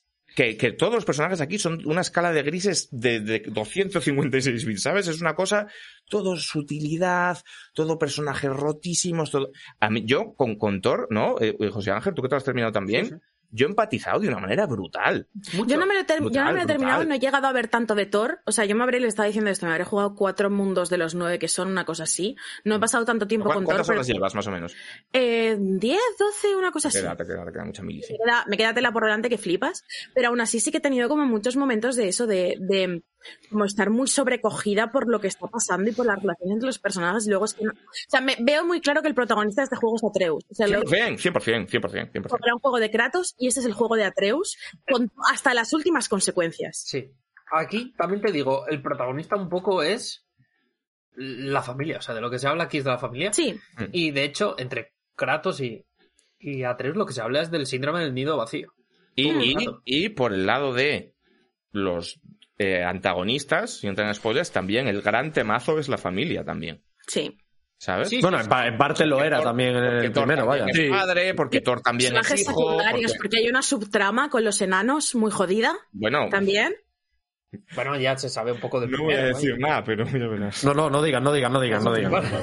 No, no, sí, o sea, yo, yo sé la movida, pero igual la gente no lo sabe, entonces... No, no, yo no, yo no lo sé, por eso lo digo, vaya, que yo no Vale, quiero vale. saber nada. O sea, ¿Te has, que- te has spoileado el juego entero, Paula, otra vez? No me he spoileado, no me he spoileado el juego entero, pero se ve tal y de leyéndome las reviews me oí un poco la tostada. O sea, igual no lo sé, Aquí pero lo que, lo que veo también un poco es un juego que es tan grandilocuente, se llama Ragnarok, que es la Sí, guerra sí. entre nueve mundos. Sí, sí, el no, antes no y el más. después. se No va acaba. más. Sí, no, no, y, La facilidad para conseguir que los momentos que recuerdes y los momentos de verdad que te van a volver loco sean cosas mínimas, Pequeñas, claro. pero hiper pequeñas. O sea, no os hacéis a la idea de lo que os vais a acordar. Yo me acuerdo de Total. tres momentos. Total, total. Tres momentos. Sin decir cuáles son, sin decir cuáles son, yo te voy a Y te- decir. Hay uno que es en una tienda campaña, ¿Sí? Hay otro que es a la salida de una pelea, de un bar, ¿Sí? y hay otro que es un abrazo. Sí. Son los mejores momentos. Eso es, es que- Sí, sí. Y son cosas Pero- pequeñas. Pero tengo, tengo una pregunta, porque, y esto también, de nuevo, intentando ser lo más vagos posibles que seáis y que podáis ser. Pero yo he leído varios ana- yo he leído el análisis de Pepín, he leído el tuyo, Enrique, he leído el de, y lo he visto en el vídeo, he visto el de Chico Nuclear también, o sea, yo me he leído unos cuantos.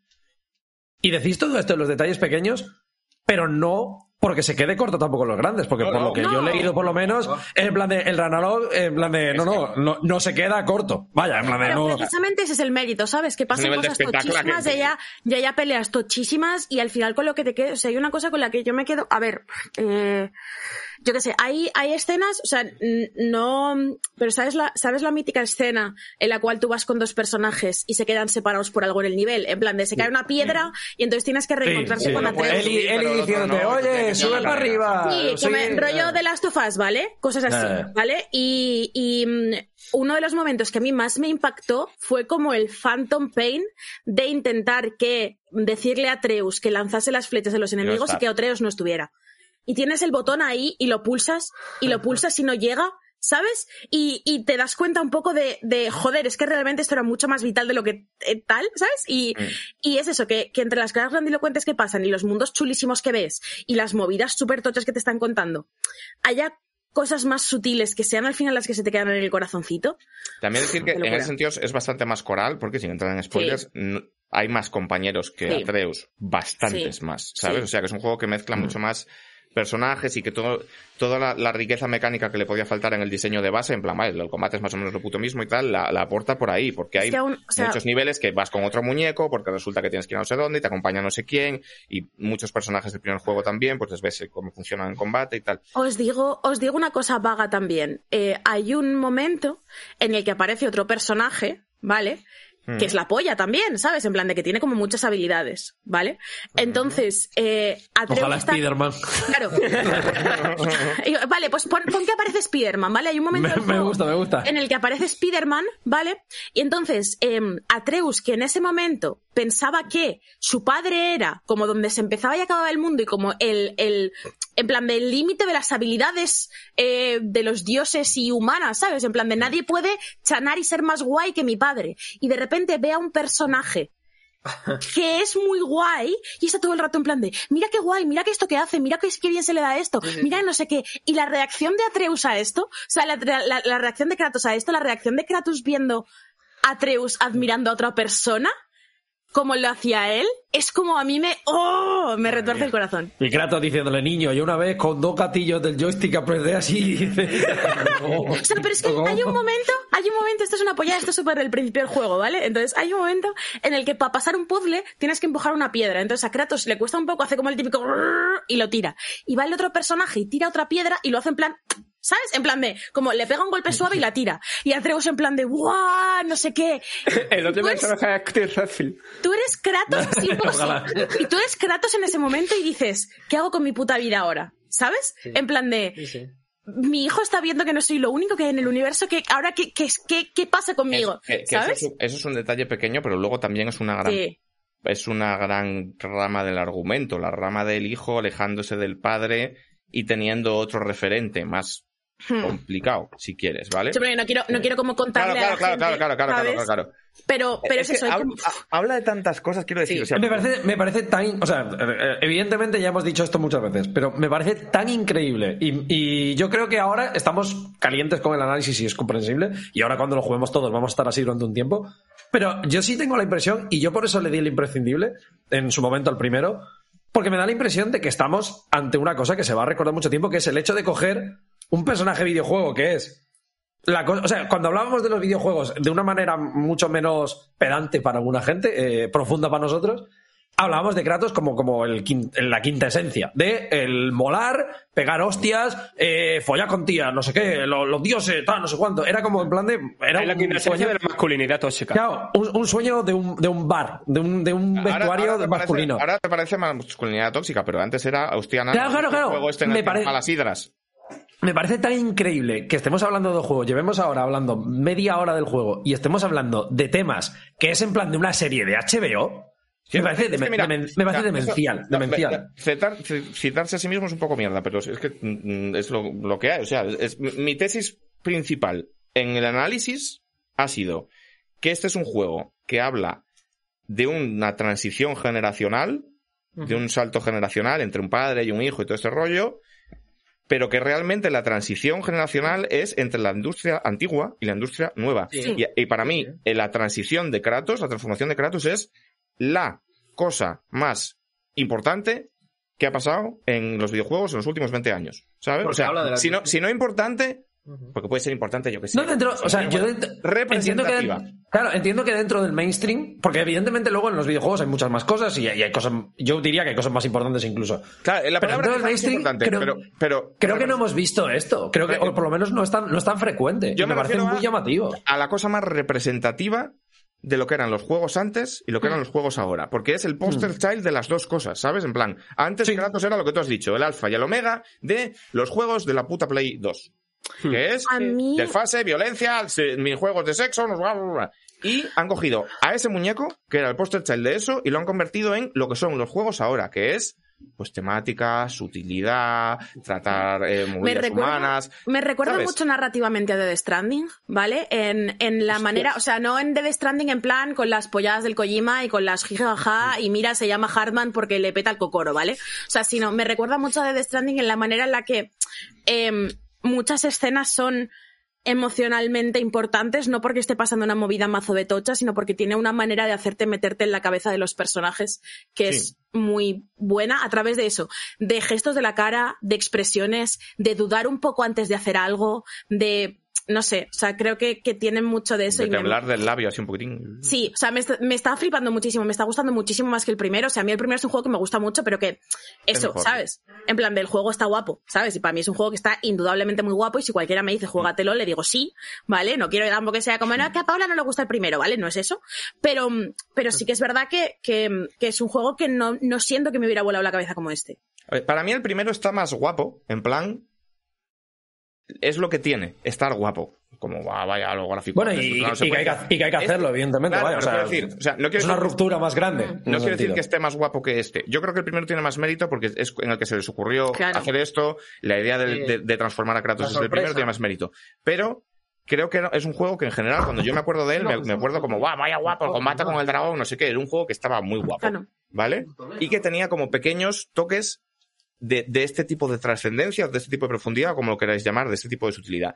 Pero este es en el que realmente la idea madura, y de nuevo, la madurez tal cual, y yo de este juego lo que voy a recordar es lo que dice, eh, lo que dice José. No son, guau, qué guapo la pelea contra el dragón, ¿sabes? No qué guapo el Ragnarok, que es súper guapo. Me voy a acordar de la manera de narrar, de la manera de, de- de utilizar Sí. los silencios, de, de, de, de- Ahí- de la profundidad de, de los personajes, de la profundidad del personaje de Kratos, de cómo el juego Sí. creo que habla de sí mismo. Hay un momento, no voy a decir cuándo y entre qué personajes, pero hay un momento en el que Kratos le dice a otro personaje, No, no, no, no voy a decir qué tal y qué personaje. Le Kratos. bueno, sí, Kratos, dice- Kratos es el A personaje. ver, Kratos. Kratos, pues, claro, claro, Kratos y otro muñeco.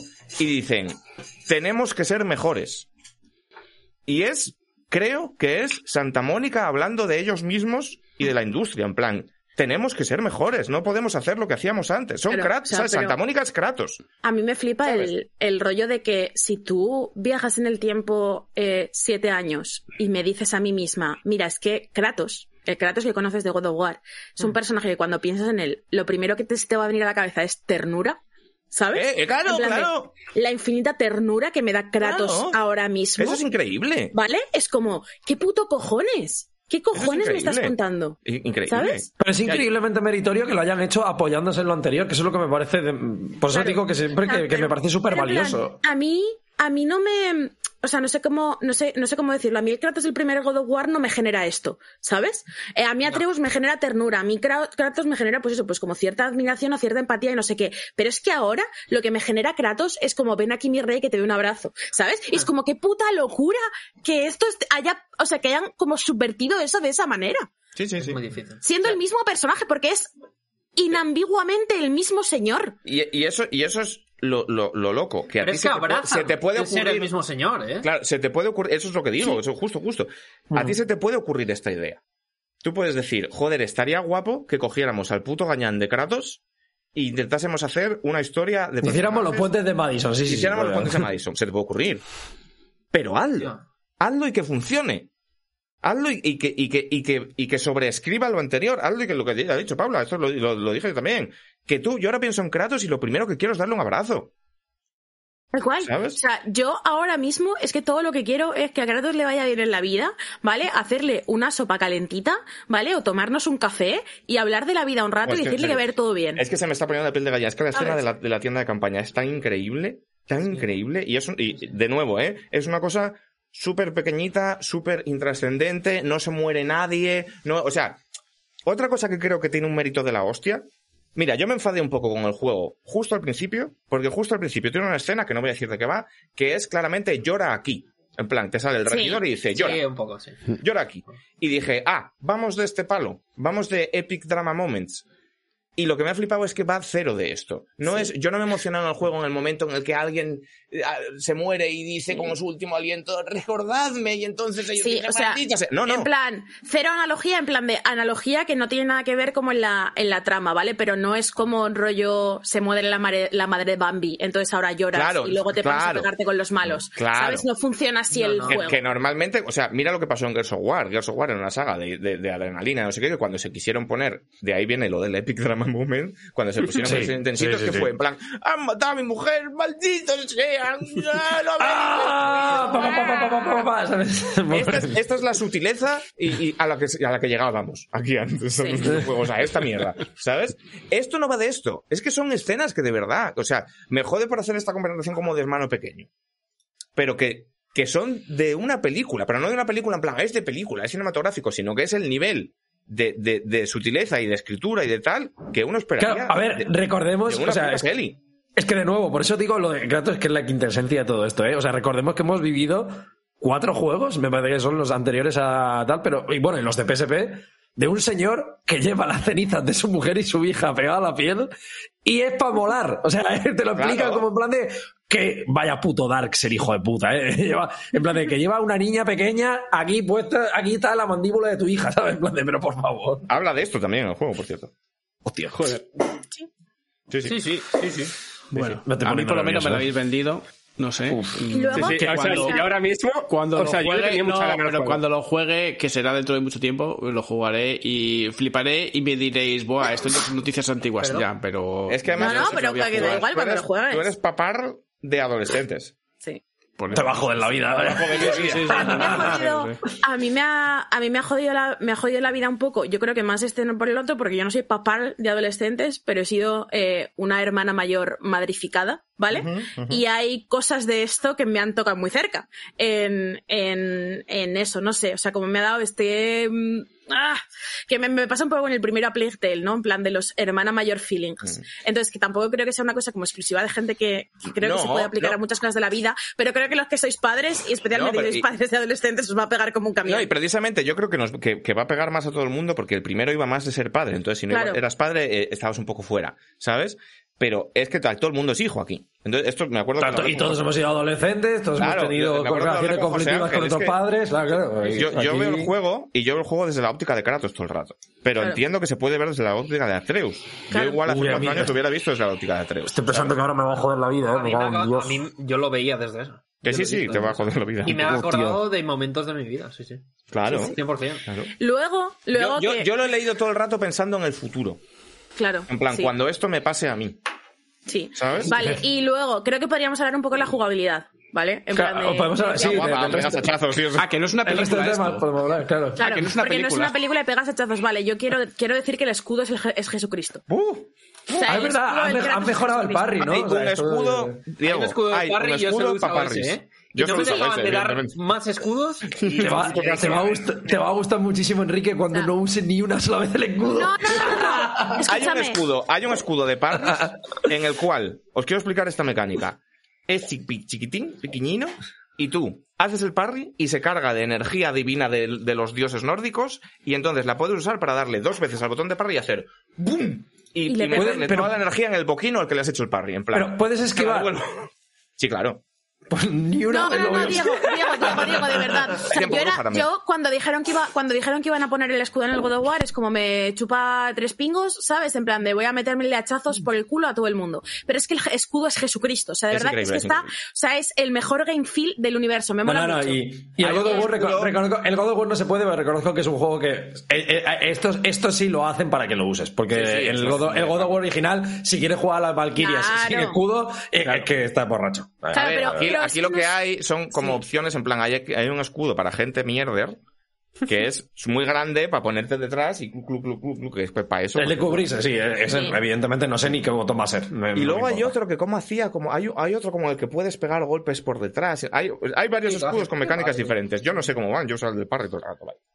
Sí, Es eh, no sé, es. Jesucristo. O sea, hay, hay un montón de, un montón de opciones con el escudo. El escudo los, las peleas con los jefes eh, a parries son la cosa más satisfactoria. No es un parry además que castigue mucho, ¿sabes? En plan de no es el típico timing súper preciso que tienes que practicar un No, montón, sino no, que es súper intuitivo y súper visual. Y de verdad que es la cosa más satisfactoria. Y luego el jueguito de alternar entre el hacha y las, y las espadas del caos eh, eh, también me mola bastante, o sea, creo que es más sencillo en planteamiento, pero creo que le da una dinámica así un poco más fresquita en conjunto todo, que, que está muy bien. Está muy enfocado a, mm, a obligarte a saltar de una a otra todo el rato. Claro. Porque, porque por, por pura sinergia. En plan, ahora hay dos movimientos, por ejemplo, con el que puedes cargar las armas de su elemento. Es decir, el hacha, si tú le das al triángulo, Kratos hace y se congela. ¡Ojo! Giovanasti, nos ha hecho tremenda raid. Muchísimas gracias. gracias. Gracias.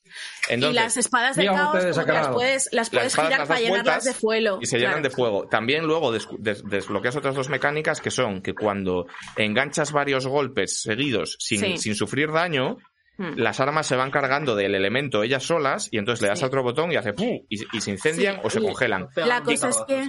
Y, que- y eh, el rollo es que cuando, cuando tú tienes el hacha congelada, por ejemplo, si cascas mucho a un enemigo, el enemigo se congela. Y cuando se congela, tú pasas a, a las espadas y Ah. haces mucho más daño. Sí, o sea, y es como que las, espadas y- hacen más daño, las espadas que son de fuego hacen más daño a los enemigos congelados y, el hacha que es de hielo hace más, enemigo, más daño a los enemigos que están quemados. Claro. Entonces es como lo congelo con uno, paso al otro, lo quemo, paso al otro, ¿sabes? claro. Es como muy dinámico. ¿Hay algún sistema de que te valore el cómo... No. No, no, no, pero lo que sí que hay, por ejemplo, que también está enfocado para esto, es un sistema, como en los tales, por cierto, eh, que, te- que, que hace subir de nivel las habilidades por utilización. Sí, En plan de, si tú Ah. usas eh, vendaval de escarcha 25 veces, te lo pone en bronce. Otras Como el Banquist, como el Banquist. Bien, bien, bien, bien. Entonces, cuando tú llegas al máximo de una habilidad, Eh.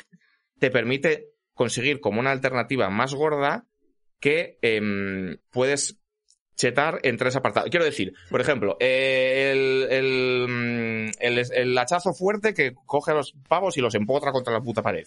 Si lo haces 100 veces, imagínate, te deja ponerle como un sellito que es esto va a hacer un extra de daño, un extra Hmm. de congelación o un extra de aturdimiento. Entonces tú, es un juego muy enfocado a hacer builds, porque tú puedes coger y decir, vale, voy a tirar por hacer daño de hielo. Entonces voy a hacer que todas mis armas, cuando las, con todos mis movimientos, cuando los tengo a tope, hagan más daño de congelación. Y entonces me voy a poner una armadura que haga que los enemigos congelados Sí. sufran un más 25 y un cinturón que haga que la, que, que la peña que le haga más daño se quede aturdida antes. Y entonces, O sea, puedes, puedes jugar ¿Y te con las haciendo? para, te para vas hacer haciendo como... barajas del Slade Spire, Sí, Ah, un poco sí, es eso. Sí. ¿sabes?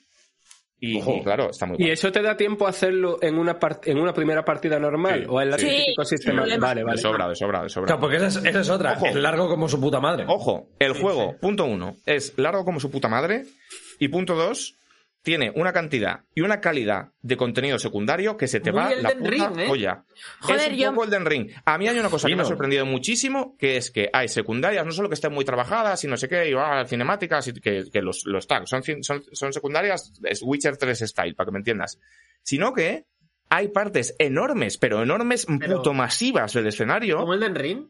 que si no haces ciertas secundarias no las ves. O sea, hay una secundaria de seguir a un perro que es como, vamos a ver dónde vas, Procket. Llegas con él y llegas a un sitio que es el cráter, que es aquello, el Far Cry 2. ¿Sabes? A mí, o sea, a mí me, me está rayando mucho eso, porque claro, o sea, estoy, estoy intentando pasármelo y luego ya ver lo, se- lo secundario y tal, pues un poco porque, porque tengo que hacer mi programica de checkpoint y mis cosas y tal, Pero y me estoy cuesta. teniendo, o sea, en plan de me estoy metiendo que meter los puños a la boca para no hacerme todo lo secundario, porque es que es Yo, extraordinario. yo por eso acabé con, con crisis de ansiedad, porque casi no me lo termino, porque me acuerdo que escribí a Pepín en plan, oye, ¿cuánto me queda? ¿Cuánto te Voy queda? por aquí y llevo tantas de mi hijo. Hostia, te has estado, porque Sí, es sí, que porque yo ya había estado, pero este se ha pasado. Sí, sí. lo quería hacer todo. Lo quería Yo hacer sigo todo. jugando, ¿eh?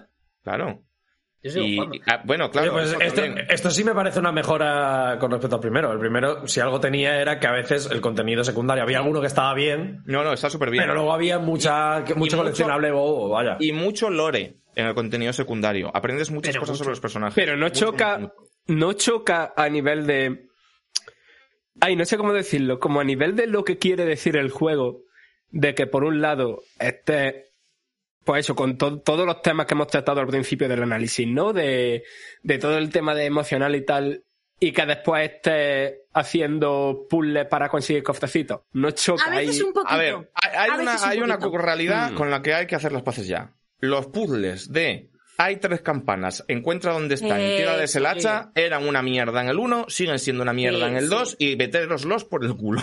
Eso pasa un poco, o sea, yo, yo no puedo negar que a veces pasa un poco, igual que hay veces que, eh, que se vaya a acabar el mundo y eh, te vayas a hacer contenido secundario al otro lado del globo, es un poco mierda también. O Además, sea, es, es gracioso porque en este hay muchas veces que lo explicitan. En plan, Sí. cuando estás, esto no lo he visto todavía, pero en la recta final, cuando estás a punto de llegar a, a, pues, a Ragnarok, básicamente, hay varios momentos en los que acabas una misión principal, imagínate, y estás como caminando y el Mimir te dice, pues podríamos irnos a vivir unas aventuras, ¿no? Aprovechando este último ratito.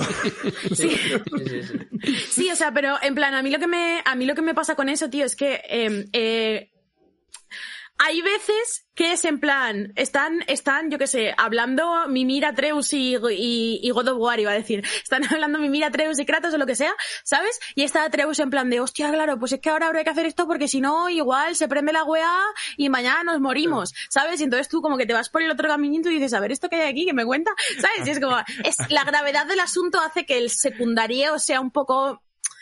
Ah, pero luego está muy bien. hay un momento que vas con Atreus, con Kratos y con otro señor y, mm, y tú te vas, o sea, tú tienes la puerta ahí, con el waypoint ahí, pero tú, como eres Kratos, obviamente, te vas a lootear, en plan, te vas por un pasillo que hay al Ah, lateral buenísimo. y te vas a romper unas vasijas a ver qué hay. Y entonces el que os está acompañando le dice a Atreus, Oye, tu padre, ¿qué putos coño hace que es por aquí? Dice, ah, no sé, esto lo hace a veces. Sí, fino, Yo, fino, fino. veces. Como, cuando vas con tu padre al Ikea y tu padre de repente se ha ido y tú dices, ¿dónde? Yo una gente cosa- súper súper estúpido, está rompiendo las vasijas diciendo, es verdad, lo vamos. lo rompo". Ay, a veces, a veces hace, hace Atreus una cosa que también me hace mucha gracia, que es que a veces tiene que dar indicaciones como derecha o izquierda, ¿sabes? Se equivoca dándotelas, ¿sabes? En plan de te dice a la izquierda, ¿sabes? Y, y haces a la izquierda y dice, ah, no, era a la derecha. Esto también lo hace a veces, ¿sabes? Y, y me parece muy cuco. Pero, eh, vale, Eh, un tema, un O tema. sea, pues conmigo fliparía el juego este. Un tema. Kratos estás, Kratos estás ardiendo. Bueno, Kratos estás ardiendo. A ver, Puedes contar esto, puedes contar esto, por spoilers favor. del like dislike. Like dislike, sí, lo he visto. Básicamente, todavía. el tema este de que tú puedes. penica eh, esto. De que tú puedes. de que tú puedes prender fuego a los enemigos o congelar a los enemigos. Va both ways. A ti te lo pueden hacer también. Si te cascan mucho con daño de hielo, te congelan y entonces el ataque de fuego te hace más daño y tal cual. Y Mimir está, bueno, Mimir y los compañeros están todo el rato comentando la jugada. En plan, Kratos, cuidado, Kratos. Como en el primero, que eso está guay. Sí, Pues está es una manera como de, de awareness espacial, en plan de Kratos, cuidado por la espalda, ¿sabes? Entonces ellos de vez en cuando, si te prenden fuego, cosa que tú ya ves porque estás en llamas, a veces te dicen, Kratos, you are on fire. Y esto, la- el equipo de, de- localización lo ha traducido como Kratos, vas a tope. Sí. Pero es que, no, no, la cosa es, la cosa es, eh, a veces te dice, a veces te dice Kratos estás en llamas, que me pasó a mí ayer. Ya, a veces te lo dice bien y a veces te dice Kratos. como a yo creo que como no les dieron de referencia al juego para traducirlo, no sabían lo que era y pusieron 50% de veces una y 50% de veces otra, ¿sabes? Ya Entonces, estamos según cuando lo- esa cadena de emails, en plan, oye, ¿qué hacemos? Pues mira, no lo sé. Llama a Santa Mónica, están durmiendo. Mira, déjalo. La mitad pon lo mío, la otra mitad pon lo tuyo. tal cual, tal cual, o sea, es una cosa ¿Vosotros bastante bastante jugado en hilarante. inglés o en...? en inglés, obviamente. Yo, yo he estado alternando un poco, más en No, yo español, juego en inglés, sí. Pero, pero sí. A ver, en inglés mola por los acentos, el mimir que sea un poco Claro. escocés es bastante gracioso. Pero Una en los dos casos se hace un trabajo increíble, o sea, no, no os perdéis nada por jugarlo en español en absoluto. Yo lo juego casi todo en español. Y hay Eh. Un personaje que tanto en inglés como en español es de no creérselo, lo bueno que es. ¿El doblaje? Sí, Un que personaje. es el antagonista que, bueno, es Ah, Ah, bueno, pero esto no se puede decir quién es el antagonista. No, no, no, no sé, no, no, no. Eh, no, no, no, no se cómo puede vaya- decir un poco, no se puede Bueno, decir. ah, ya, Diego, Malo, tú no malo lo sabes, comedy. Diego. El Yo no sé nada, no, insisto, yo eh, voy a llegar el miércoles que me llega a mí el Ah, Kratos por la, eso- pero- por la pero tal, si sale- eh, como, es la, como es la almudena, yo tengo festivo Pero y si voy a insertármelo Salen los- directamente, Salen los trailers, ¿no? nada. Nada. No he visto nada. Salen los trailers, pero yo creo que no sabes cuál es su rollo. No, Enrique, lo digas, no lo digas. claro, no. Enrique, Enrique, literalmente he visto tu vídeo. Eh, o sea, el vídeo de EuroM lo he escuchado, lo he puesto en podcast, no he visto el vídeo. Pero cortaste la parte del final. Escuché el podcast. Pero lo escuchaste entero. Es que en el vídeo de Eurogamer dije, a ver, Morenos, hay un par de cosas que, no, que un son par un de poco... cosas. Ah, no, no, evidentemente, evidentemente en, lo- en la No, parte spoiler. No, no, no, no, estamos- Nada, cero, cero, cero. Claro, claro. O sea, hay, hay dos cosas, dos o tres cosas Sí. muy importantes que yo las conté porque dije, es que la paña va a decir, pues efectivamente es un Es un DLC y DLC tal. Y es como no. O sea, hay ciertas novedades muy importantes. Lo que pasa que, claro, hace ilusión encontrárselas. Entonces, pues yo lo que hice fue... No, no, no, no sé absolutamente nada. No sé ni aquí, Si está- si avísame que me quite los cascos. No, no, quiero decir, No, si no, se os está no, quedando, yo no lo voy a decir, pero si se os está quedando sensación de, vale, muy guay la historia, no sé qué, pero el juego es exactamente igual, no. Lo que pasa que nos podemos contar, ¿por qué no? A mí esto me hace mucho- muy feliz porque era precisamente el, igual el principal problema que tú tenías con, con la idea del Claro. propio juego antes de Claro, jugarlo. claro. Entonces, que hayas cambiado tanto de idea me da ¿sabes la no? ilusión de que es un juego radicalmente. O sea, no, Pero no, no es radicalmente distinto, pero que es, es lo que tiene que ser, vaya. No, no, o sea, yo no he cambiado de idea porque luego de hecho haya novedades. Yo he cambiado de idea porque el juego me ha hecho ver que yo estaba viendo la secuela desde una perspectiva un poco, pues eso, de la industria de antes, inmadura, en plan de un juego que lleva un 2 en la portada. Sí, un juego que ha funcionado bien, pues lo volvemos a sacar, venga, para es, o sea, adentro. es como una consola, en plan, la Nintendo 64 tiene que tener más cosas que la Super Nintendo, porque si no, ¿qué cojones me estás contando, no? Entonces, esto es igual, tiene que tener más prestaciones, porque es una sandwichera al final, tiene que tener más armas, no sé qué, más gráficos, tal cual. Y el juego me ha hecho darme cuenta que no, que, que, que, que es la secuela de una historia, es como de las Us parte 2, ¿sabes? En plan, es lo mismo, cosas. partido por la mitad. Porque y ya tiene está. sentido que haya más cosas. Y- No Hostia, porque e- esa argumentación, Haga una checklist. ¿lo ves a ese nivel? Casi. He visto, he visto comentarios, ¿eh? O sea, creo que, creo que el análisis de Víctor Es también hablaba de, aquí, porque yo creo de, que sí, de cositas. Yo, o sea, yo no, no- yo, a mí me gusta, es que, vamos a ver, a mí A Last of Us Parte 2 súper. me parece, lo he dicho muchas veces, de los cinco mejores juegos de todos los tiempos. Me parece extremo. Lo que se hace a nivel narrativo y tal, y Abby, me parece la hostia. Pero lo he dudado. Es que es ese tipo Hombre, de material. Es que ya me, ya me parece, ya me parece un buen melocotonazo, vaya. Es que es un. Es que por eso. Es que me ha dejado así de chalao. Es que también son muy diferentes. O sea, em, The Last of Us Parte 2 es muy descarnado y muy cabrón y muy duro y muy lo- el pozo más profundo del alma humana, todo mal, tal. Y creo que toca temas muy importantes y muy necesarios, pero los toca como, como, como un martillo de desesperanza y de, de pegarte un tiro y, y, ¿sabes? La escena de, de él y volviendo a abrir la mochila es como, mira, pues me tiro por el puente Sí, sí, sí. y ya está. Y este God of War es muy vitalista. ¿Sabes? Es, es como calentito, en cierto modo. ¿Sabes? Pasan cosas jodidas y es una tragedia griega. Pero Pero el, tiene un punto como de... pero el objetivo del juego a nivel de trama, a nivel de ambición, a nivel de eso, es lo ve equivalente con The Last of Us 1 y The Last of Us Sí, 2. sí, sí. Es que te digo que es un juego que habla de muchísimas, muchísimas, muchísimas cosas, muchísimas cosas, muchísimas cosas. Y cosas muy importantes y, y- y de lo que significa querer y de... Y de, y de es que no, no puedo hacer spoilers, ¿sabes? Pero el, fi- el final, final, final, José Ángel, lo de... ¿Sabes lo que te digo? Eh, yo, yo ya te lo dije, yo paré la consola y me puse a llorar. O sea, yo Ahí, en lo del, en lo del dibujín. Sí, sí, sí, ahí yo paré. Es que eso es muy pues heavy. ¿eh? Y me quedé mirando la pared, sí, sí. Lo, de, pero, lo del dibujín del 1. No, no, No, no, no, no, voy a dar más datos que él. No digan más, no digan más, no Pero digan él, más, claro, él y yo nos entendemos. Con lo es, del es dibujín. una decisión tan valiente. y de nuevo, un gesto tan pequeño. Claro, tío. es- me estoy emocionando otra vez. ¿eh? Es que te emocionas mucho. Yo ya digo, yo, yo, yo no, ahí no. Pero yo, en la tienda de campaña, yo de repente, Sí, sí, sí, sí. incontrolable sobbing. En plan, me, me empezaron a caer lagrimones que no podía controlar, no, podía controlarlos, no podía controlarlos. En plan, para, pum. en serio. Es increíble. A mí esto me va a dar una hostia increíble. Dios. A mí, yo estoy en el medio de la hostia ahora mismo, o sea, me la está No, no, no dando en sabes- tiempo presente y vaya No te puta la que te viene. No te Qué, mierda, qué mierda ser pobre, cabrón. Y todo el juego te prepara para una cosa. Y. Calla, calla, calla, calla, calla. para, para, para. calla, calla, calla. Me voy a dice, miércoles, eh, voy a, voy a atracar al, repartidor. ¿Recoges cable con las declaraciones que hiciste con respecto a los trailers? No. O sea, que yo todo esto que estoy diciendo no implica que fuera mentira, porque no es mentira, de hecho, lo que yo estaba diciendo al principio. Yo dije al principio y lo mantengo. Este juego, técnicamente, es prácticamente lo mismo. Sí, y es verdad. sí. Y creo que aquí ha habido un caso claro de el traje nuevo del emperador. En plan de, la peña vio el tráiler de God of War y dijo, ¡buah, increíble, un cambio revolucionario! No.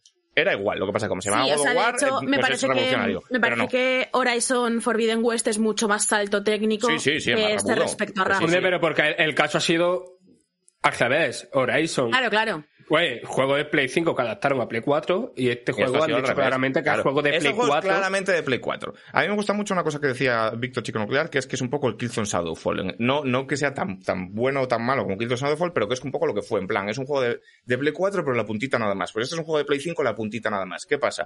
Que visualmente es la hostia. Sí, Porque los está modelados son la hostia y la dirección de arte es la hostia y tal. Pero Yo me técnicamente... quedo, me quedo con el vídeo de. Esto también, también ha sacado Digital Foundry, el vídeo de, de lo técnico. Y, y el resumen era un poco ese, en plan de. Como que los cambios son mucho más sutiles de lo que podría imaginarse, Sí, pero que son, son notables. La resolución es crisp como su puta madre. sí, sí. Y luego, y luego señalaba una cosa que a mí me, me parece que en plan de. Lo decían ellos también, en plan de. Tiene cojones que tengamos que señalar esto, pero es verdad que ha salido fino, fino desde el primer día. En plan de. Sí. Ellos decían, he tenido cero bugs importantes durante la partida, el juego va a 60 ros- rocosos como su puta madre. Como que En plan de. Pues mira. Yo, te- pues yo yo tuve uno de que Kratos se quedó tonto en una puerta de una cinemática. Yo que no he que- tenido nada. que no, no se hablaba. O sea, hablaban, pero no sonaba. Sí, pero bueno, nada, nada, chorradas, o sea, básicamente. Pero, o Y sea, la movida la es- partida y ya está. el juego visualmente es la polla, pero técnicamente es prácticamente lo mismo. Yo no me retracto porque es la verdad. Lo que me he dado cuenta es que importa poco. En plan de. Bueno, y, y que no es. ¿Por qué? Y O sea, que, y decir- y que sigue siendo mejor que el 80% de los juegos Sí, que hay ahora obviamente, en el mercado. el- vaya, el o sea, juego- 80 o más. El juego Claro, claro, o espectáculo sea, que lo flipas. claro. A lo que en plan, yo no es top 1, pero, pero aspira a parte noble de la tabla. vaya. Yo me enfadé con Santa Mónica porque para mí Santa Mónica era un juego, un estudio que sobre todo hacía pepinos gráficos. Entonces yo esperaba de vosotros que me hicierais un pepino gráfico porque yo no os consideraba en la misma liga que de Naughty Dog, por ejemplo. Y cuando he jugado el juego me he dado cuenta que los gráficos son lo de menos porque, hostia, es que resulta que sí sois como Naughty Dog. ¿Sabes? Y yo a Naughty Dog le pido gráficos, pero sobre todo le pido que me pegue una hostia, que me ponga a bailar. Y me habéis pegado tal hostia que me ha puesto a bailar que los gráficos me la sudan completamente. ¿Sabes? ¿Quiere Oye, decir esto que dijera alguna mentira? No, eh, pero es que no es relevante. Oye, una dudita que están poniendo mucho. mm, He visto ya varios comentarios por el chat. ¿Lo habéis podido probar alguno en Play 4? No, No. no me ha dado tiempo, la verdad.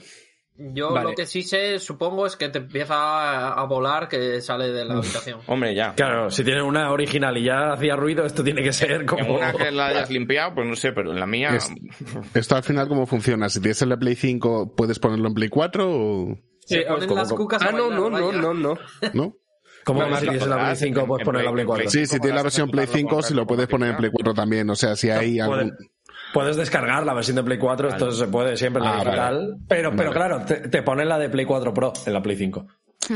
Vale, vale, vale. Nunca te ponen la normal.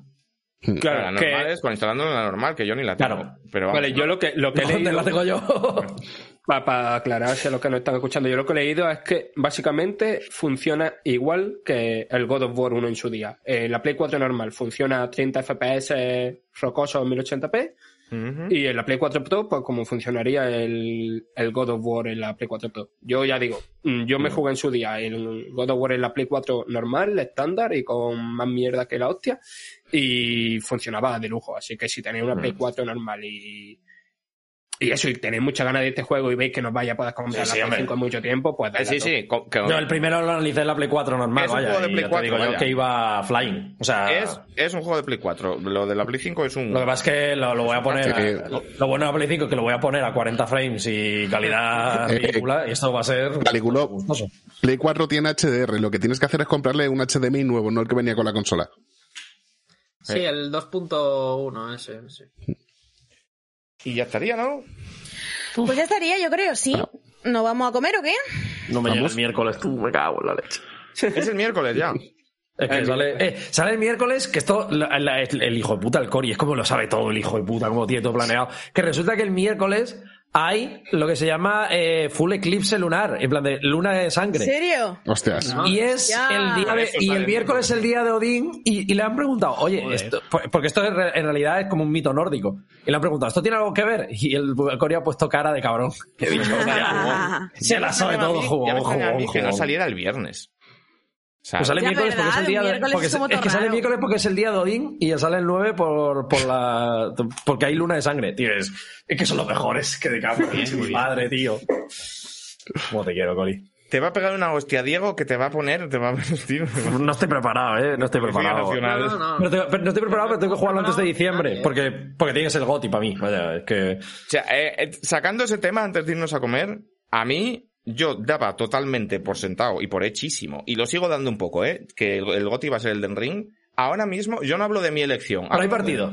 Ah, hay partido que te cagas. O sea, ahora Hostia. mismo me, me extrañaría bastante poco que Para mí, ganase es, ¿eh? para mí es el GOTY. Yo lo tengo claro, ¿eh? Para mí también, para mí también. Para mí es el GOTY. Yo no he terminado el Den Ring, ya vaya por delante, ya lo sabéis, pero para mí también. Pero yo daba por hecho que toda la prensa en masa iba a votar el Den Ring porque el Den Ring ha sido una cosa muy tocha y parece que está como escrito en piedra, en plan de que el GOTY es el Den Ring, que da igual. Sí. Y no da igual. Yo, O sea, yo, ojo, de cuidado, hecho, que hay par- que soy de la otra opinión. Yo creo que va a ser el Den Ring, el GOTY. Pero bueno, porque al final es el sarao de lo del paisano. que Me da un poco igual. Pero para mí es, es God of War. Sí, sí, pero quiero decir que, que, que si yo hubiera tenido que apostar en Bewin, Mm. Sí, sí. antes hubiera dicho, mete el dinero. Sí, de no, no. O sea, an- antes Ring. de God of War Ragnarok, eh, todo el mundo teníamos claro que Elden Ring Mételo va a ser la elección del 90% de la Claro, gente. claro. Los La, mía- de la la mía de momento, la mía de momento lo es, vaya, o sea, esto in- indudablemente. Pero ahora mismo, yo te diría, no, no creo que sea 50-50, pero igual sí 60-40. O sea, pero lo dices respecto aquí, respecto a Anti-Hype, ¿no? O sea, cuando hagamos los respecto al, al Geoff y respecto a... No, no, Yo- respecto, yo- respecto yo- a T-Hype, igual, igual hay sorpresa, Eh, ¿eh? espérate, espérate con el Geoff que igual no entra. Por fechas. Sí, hombre, ya va a Sí. No, sí, sí, entra, a entrar Hombre, sí, el- Entra, entra, entra sobrado, hombre, sí. Eh, pues, además, entonces, va a ganar este porque Elden Ring, por mucho que tal, sí que es un juego menos accesible.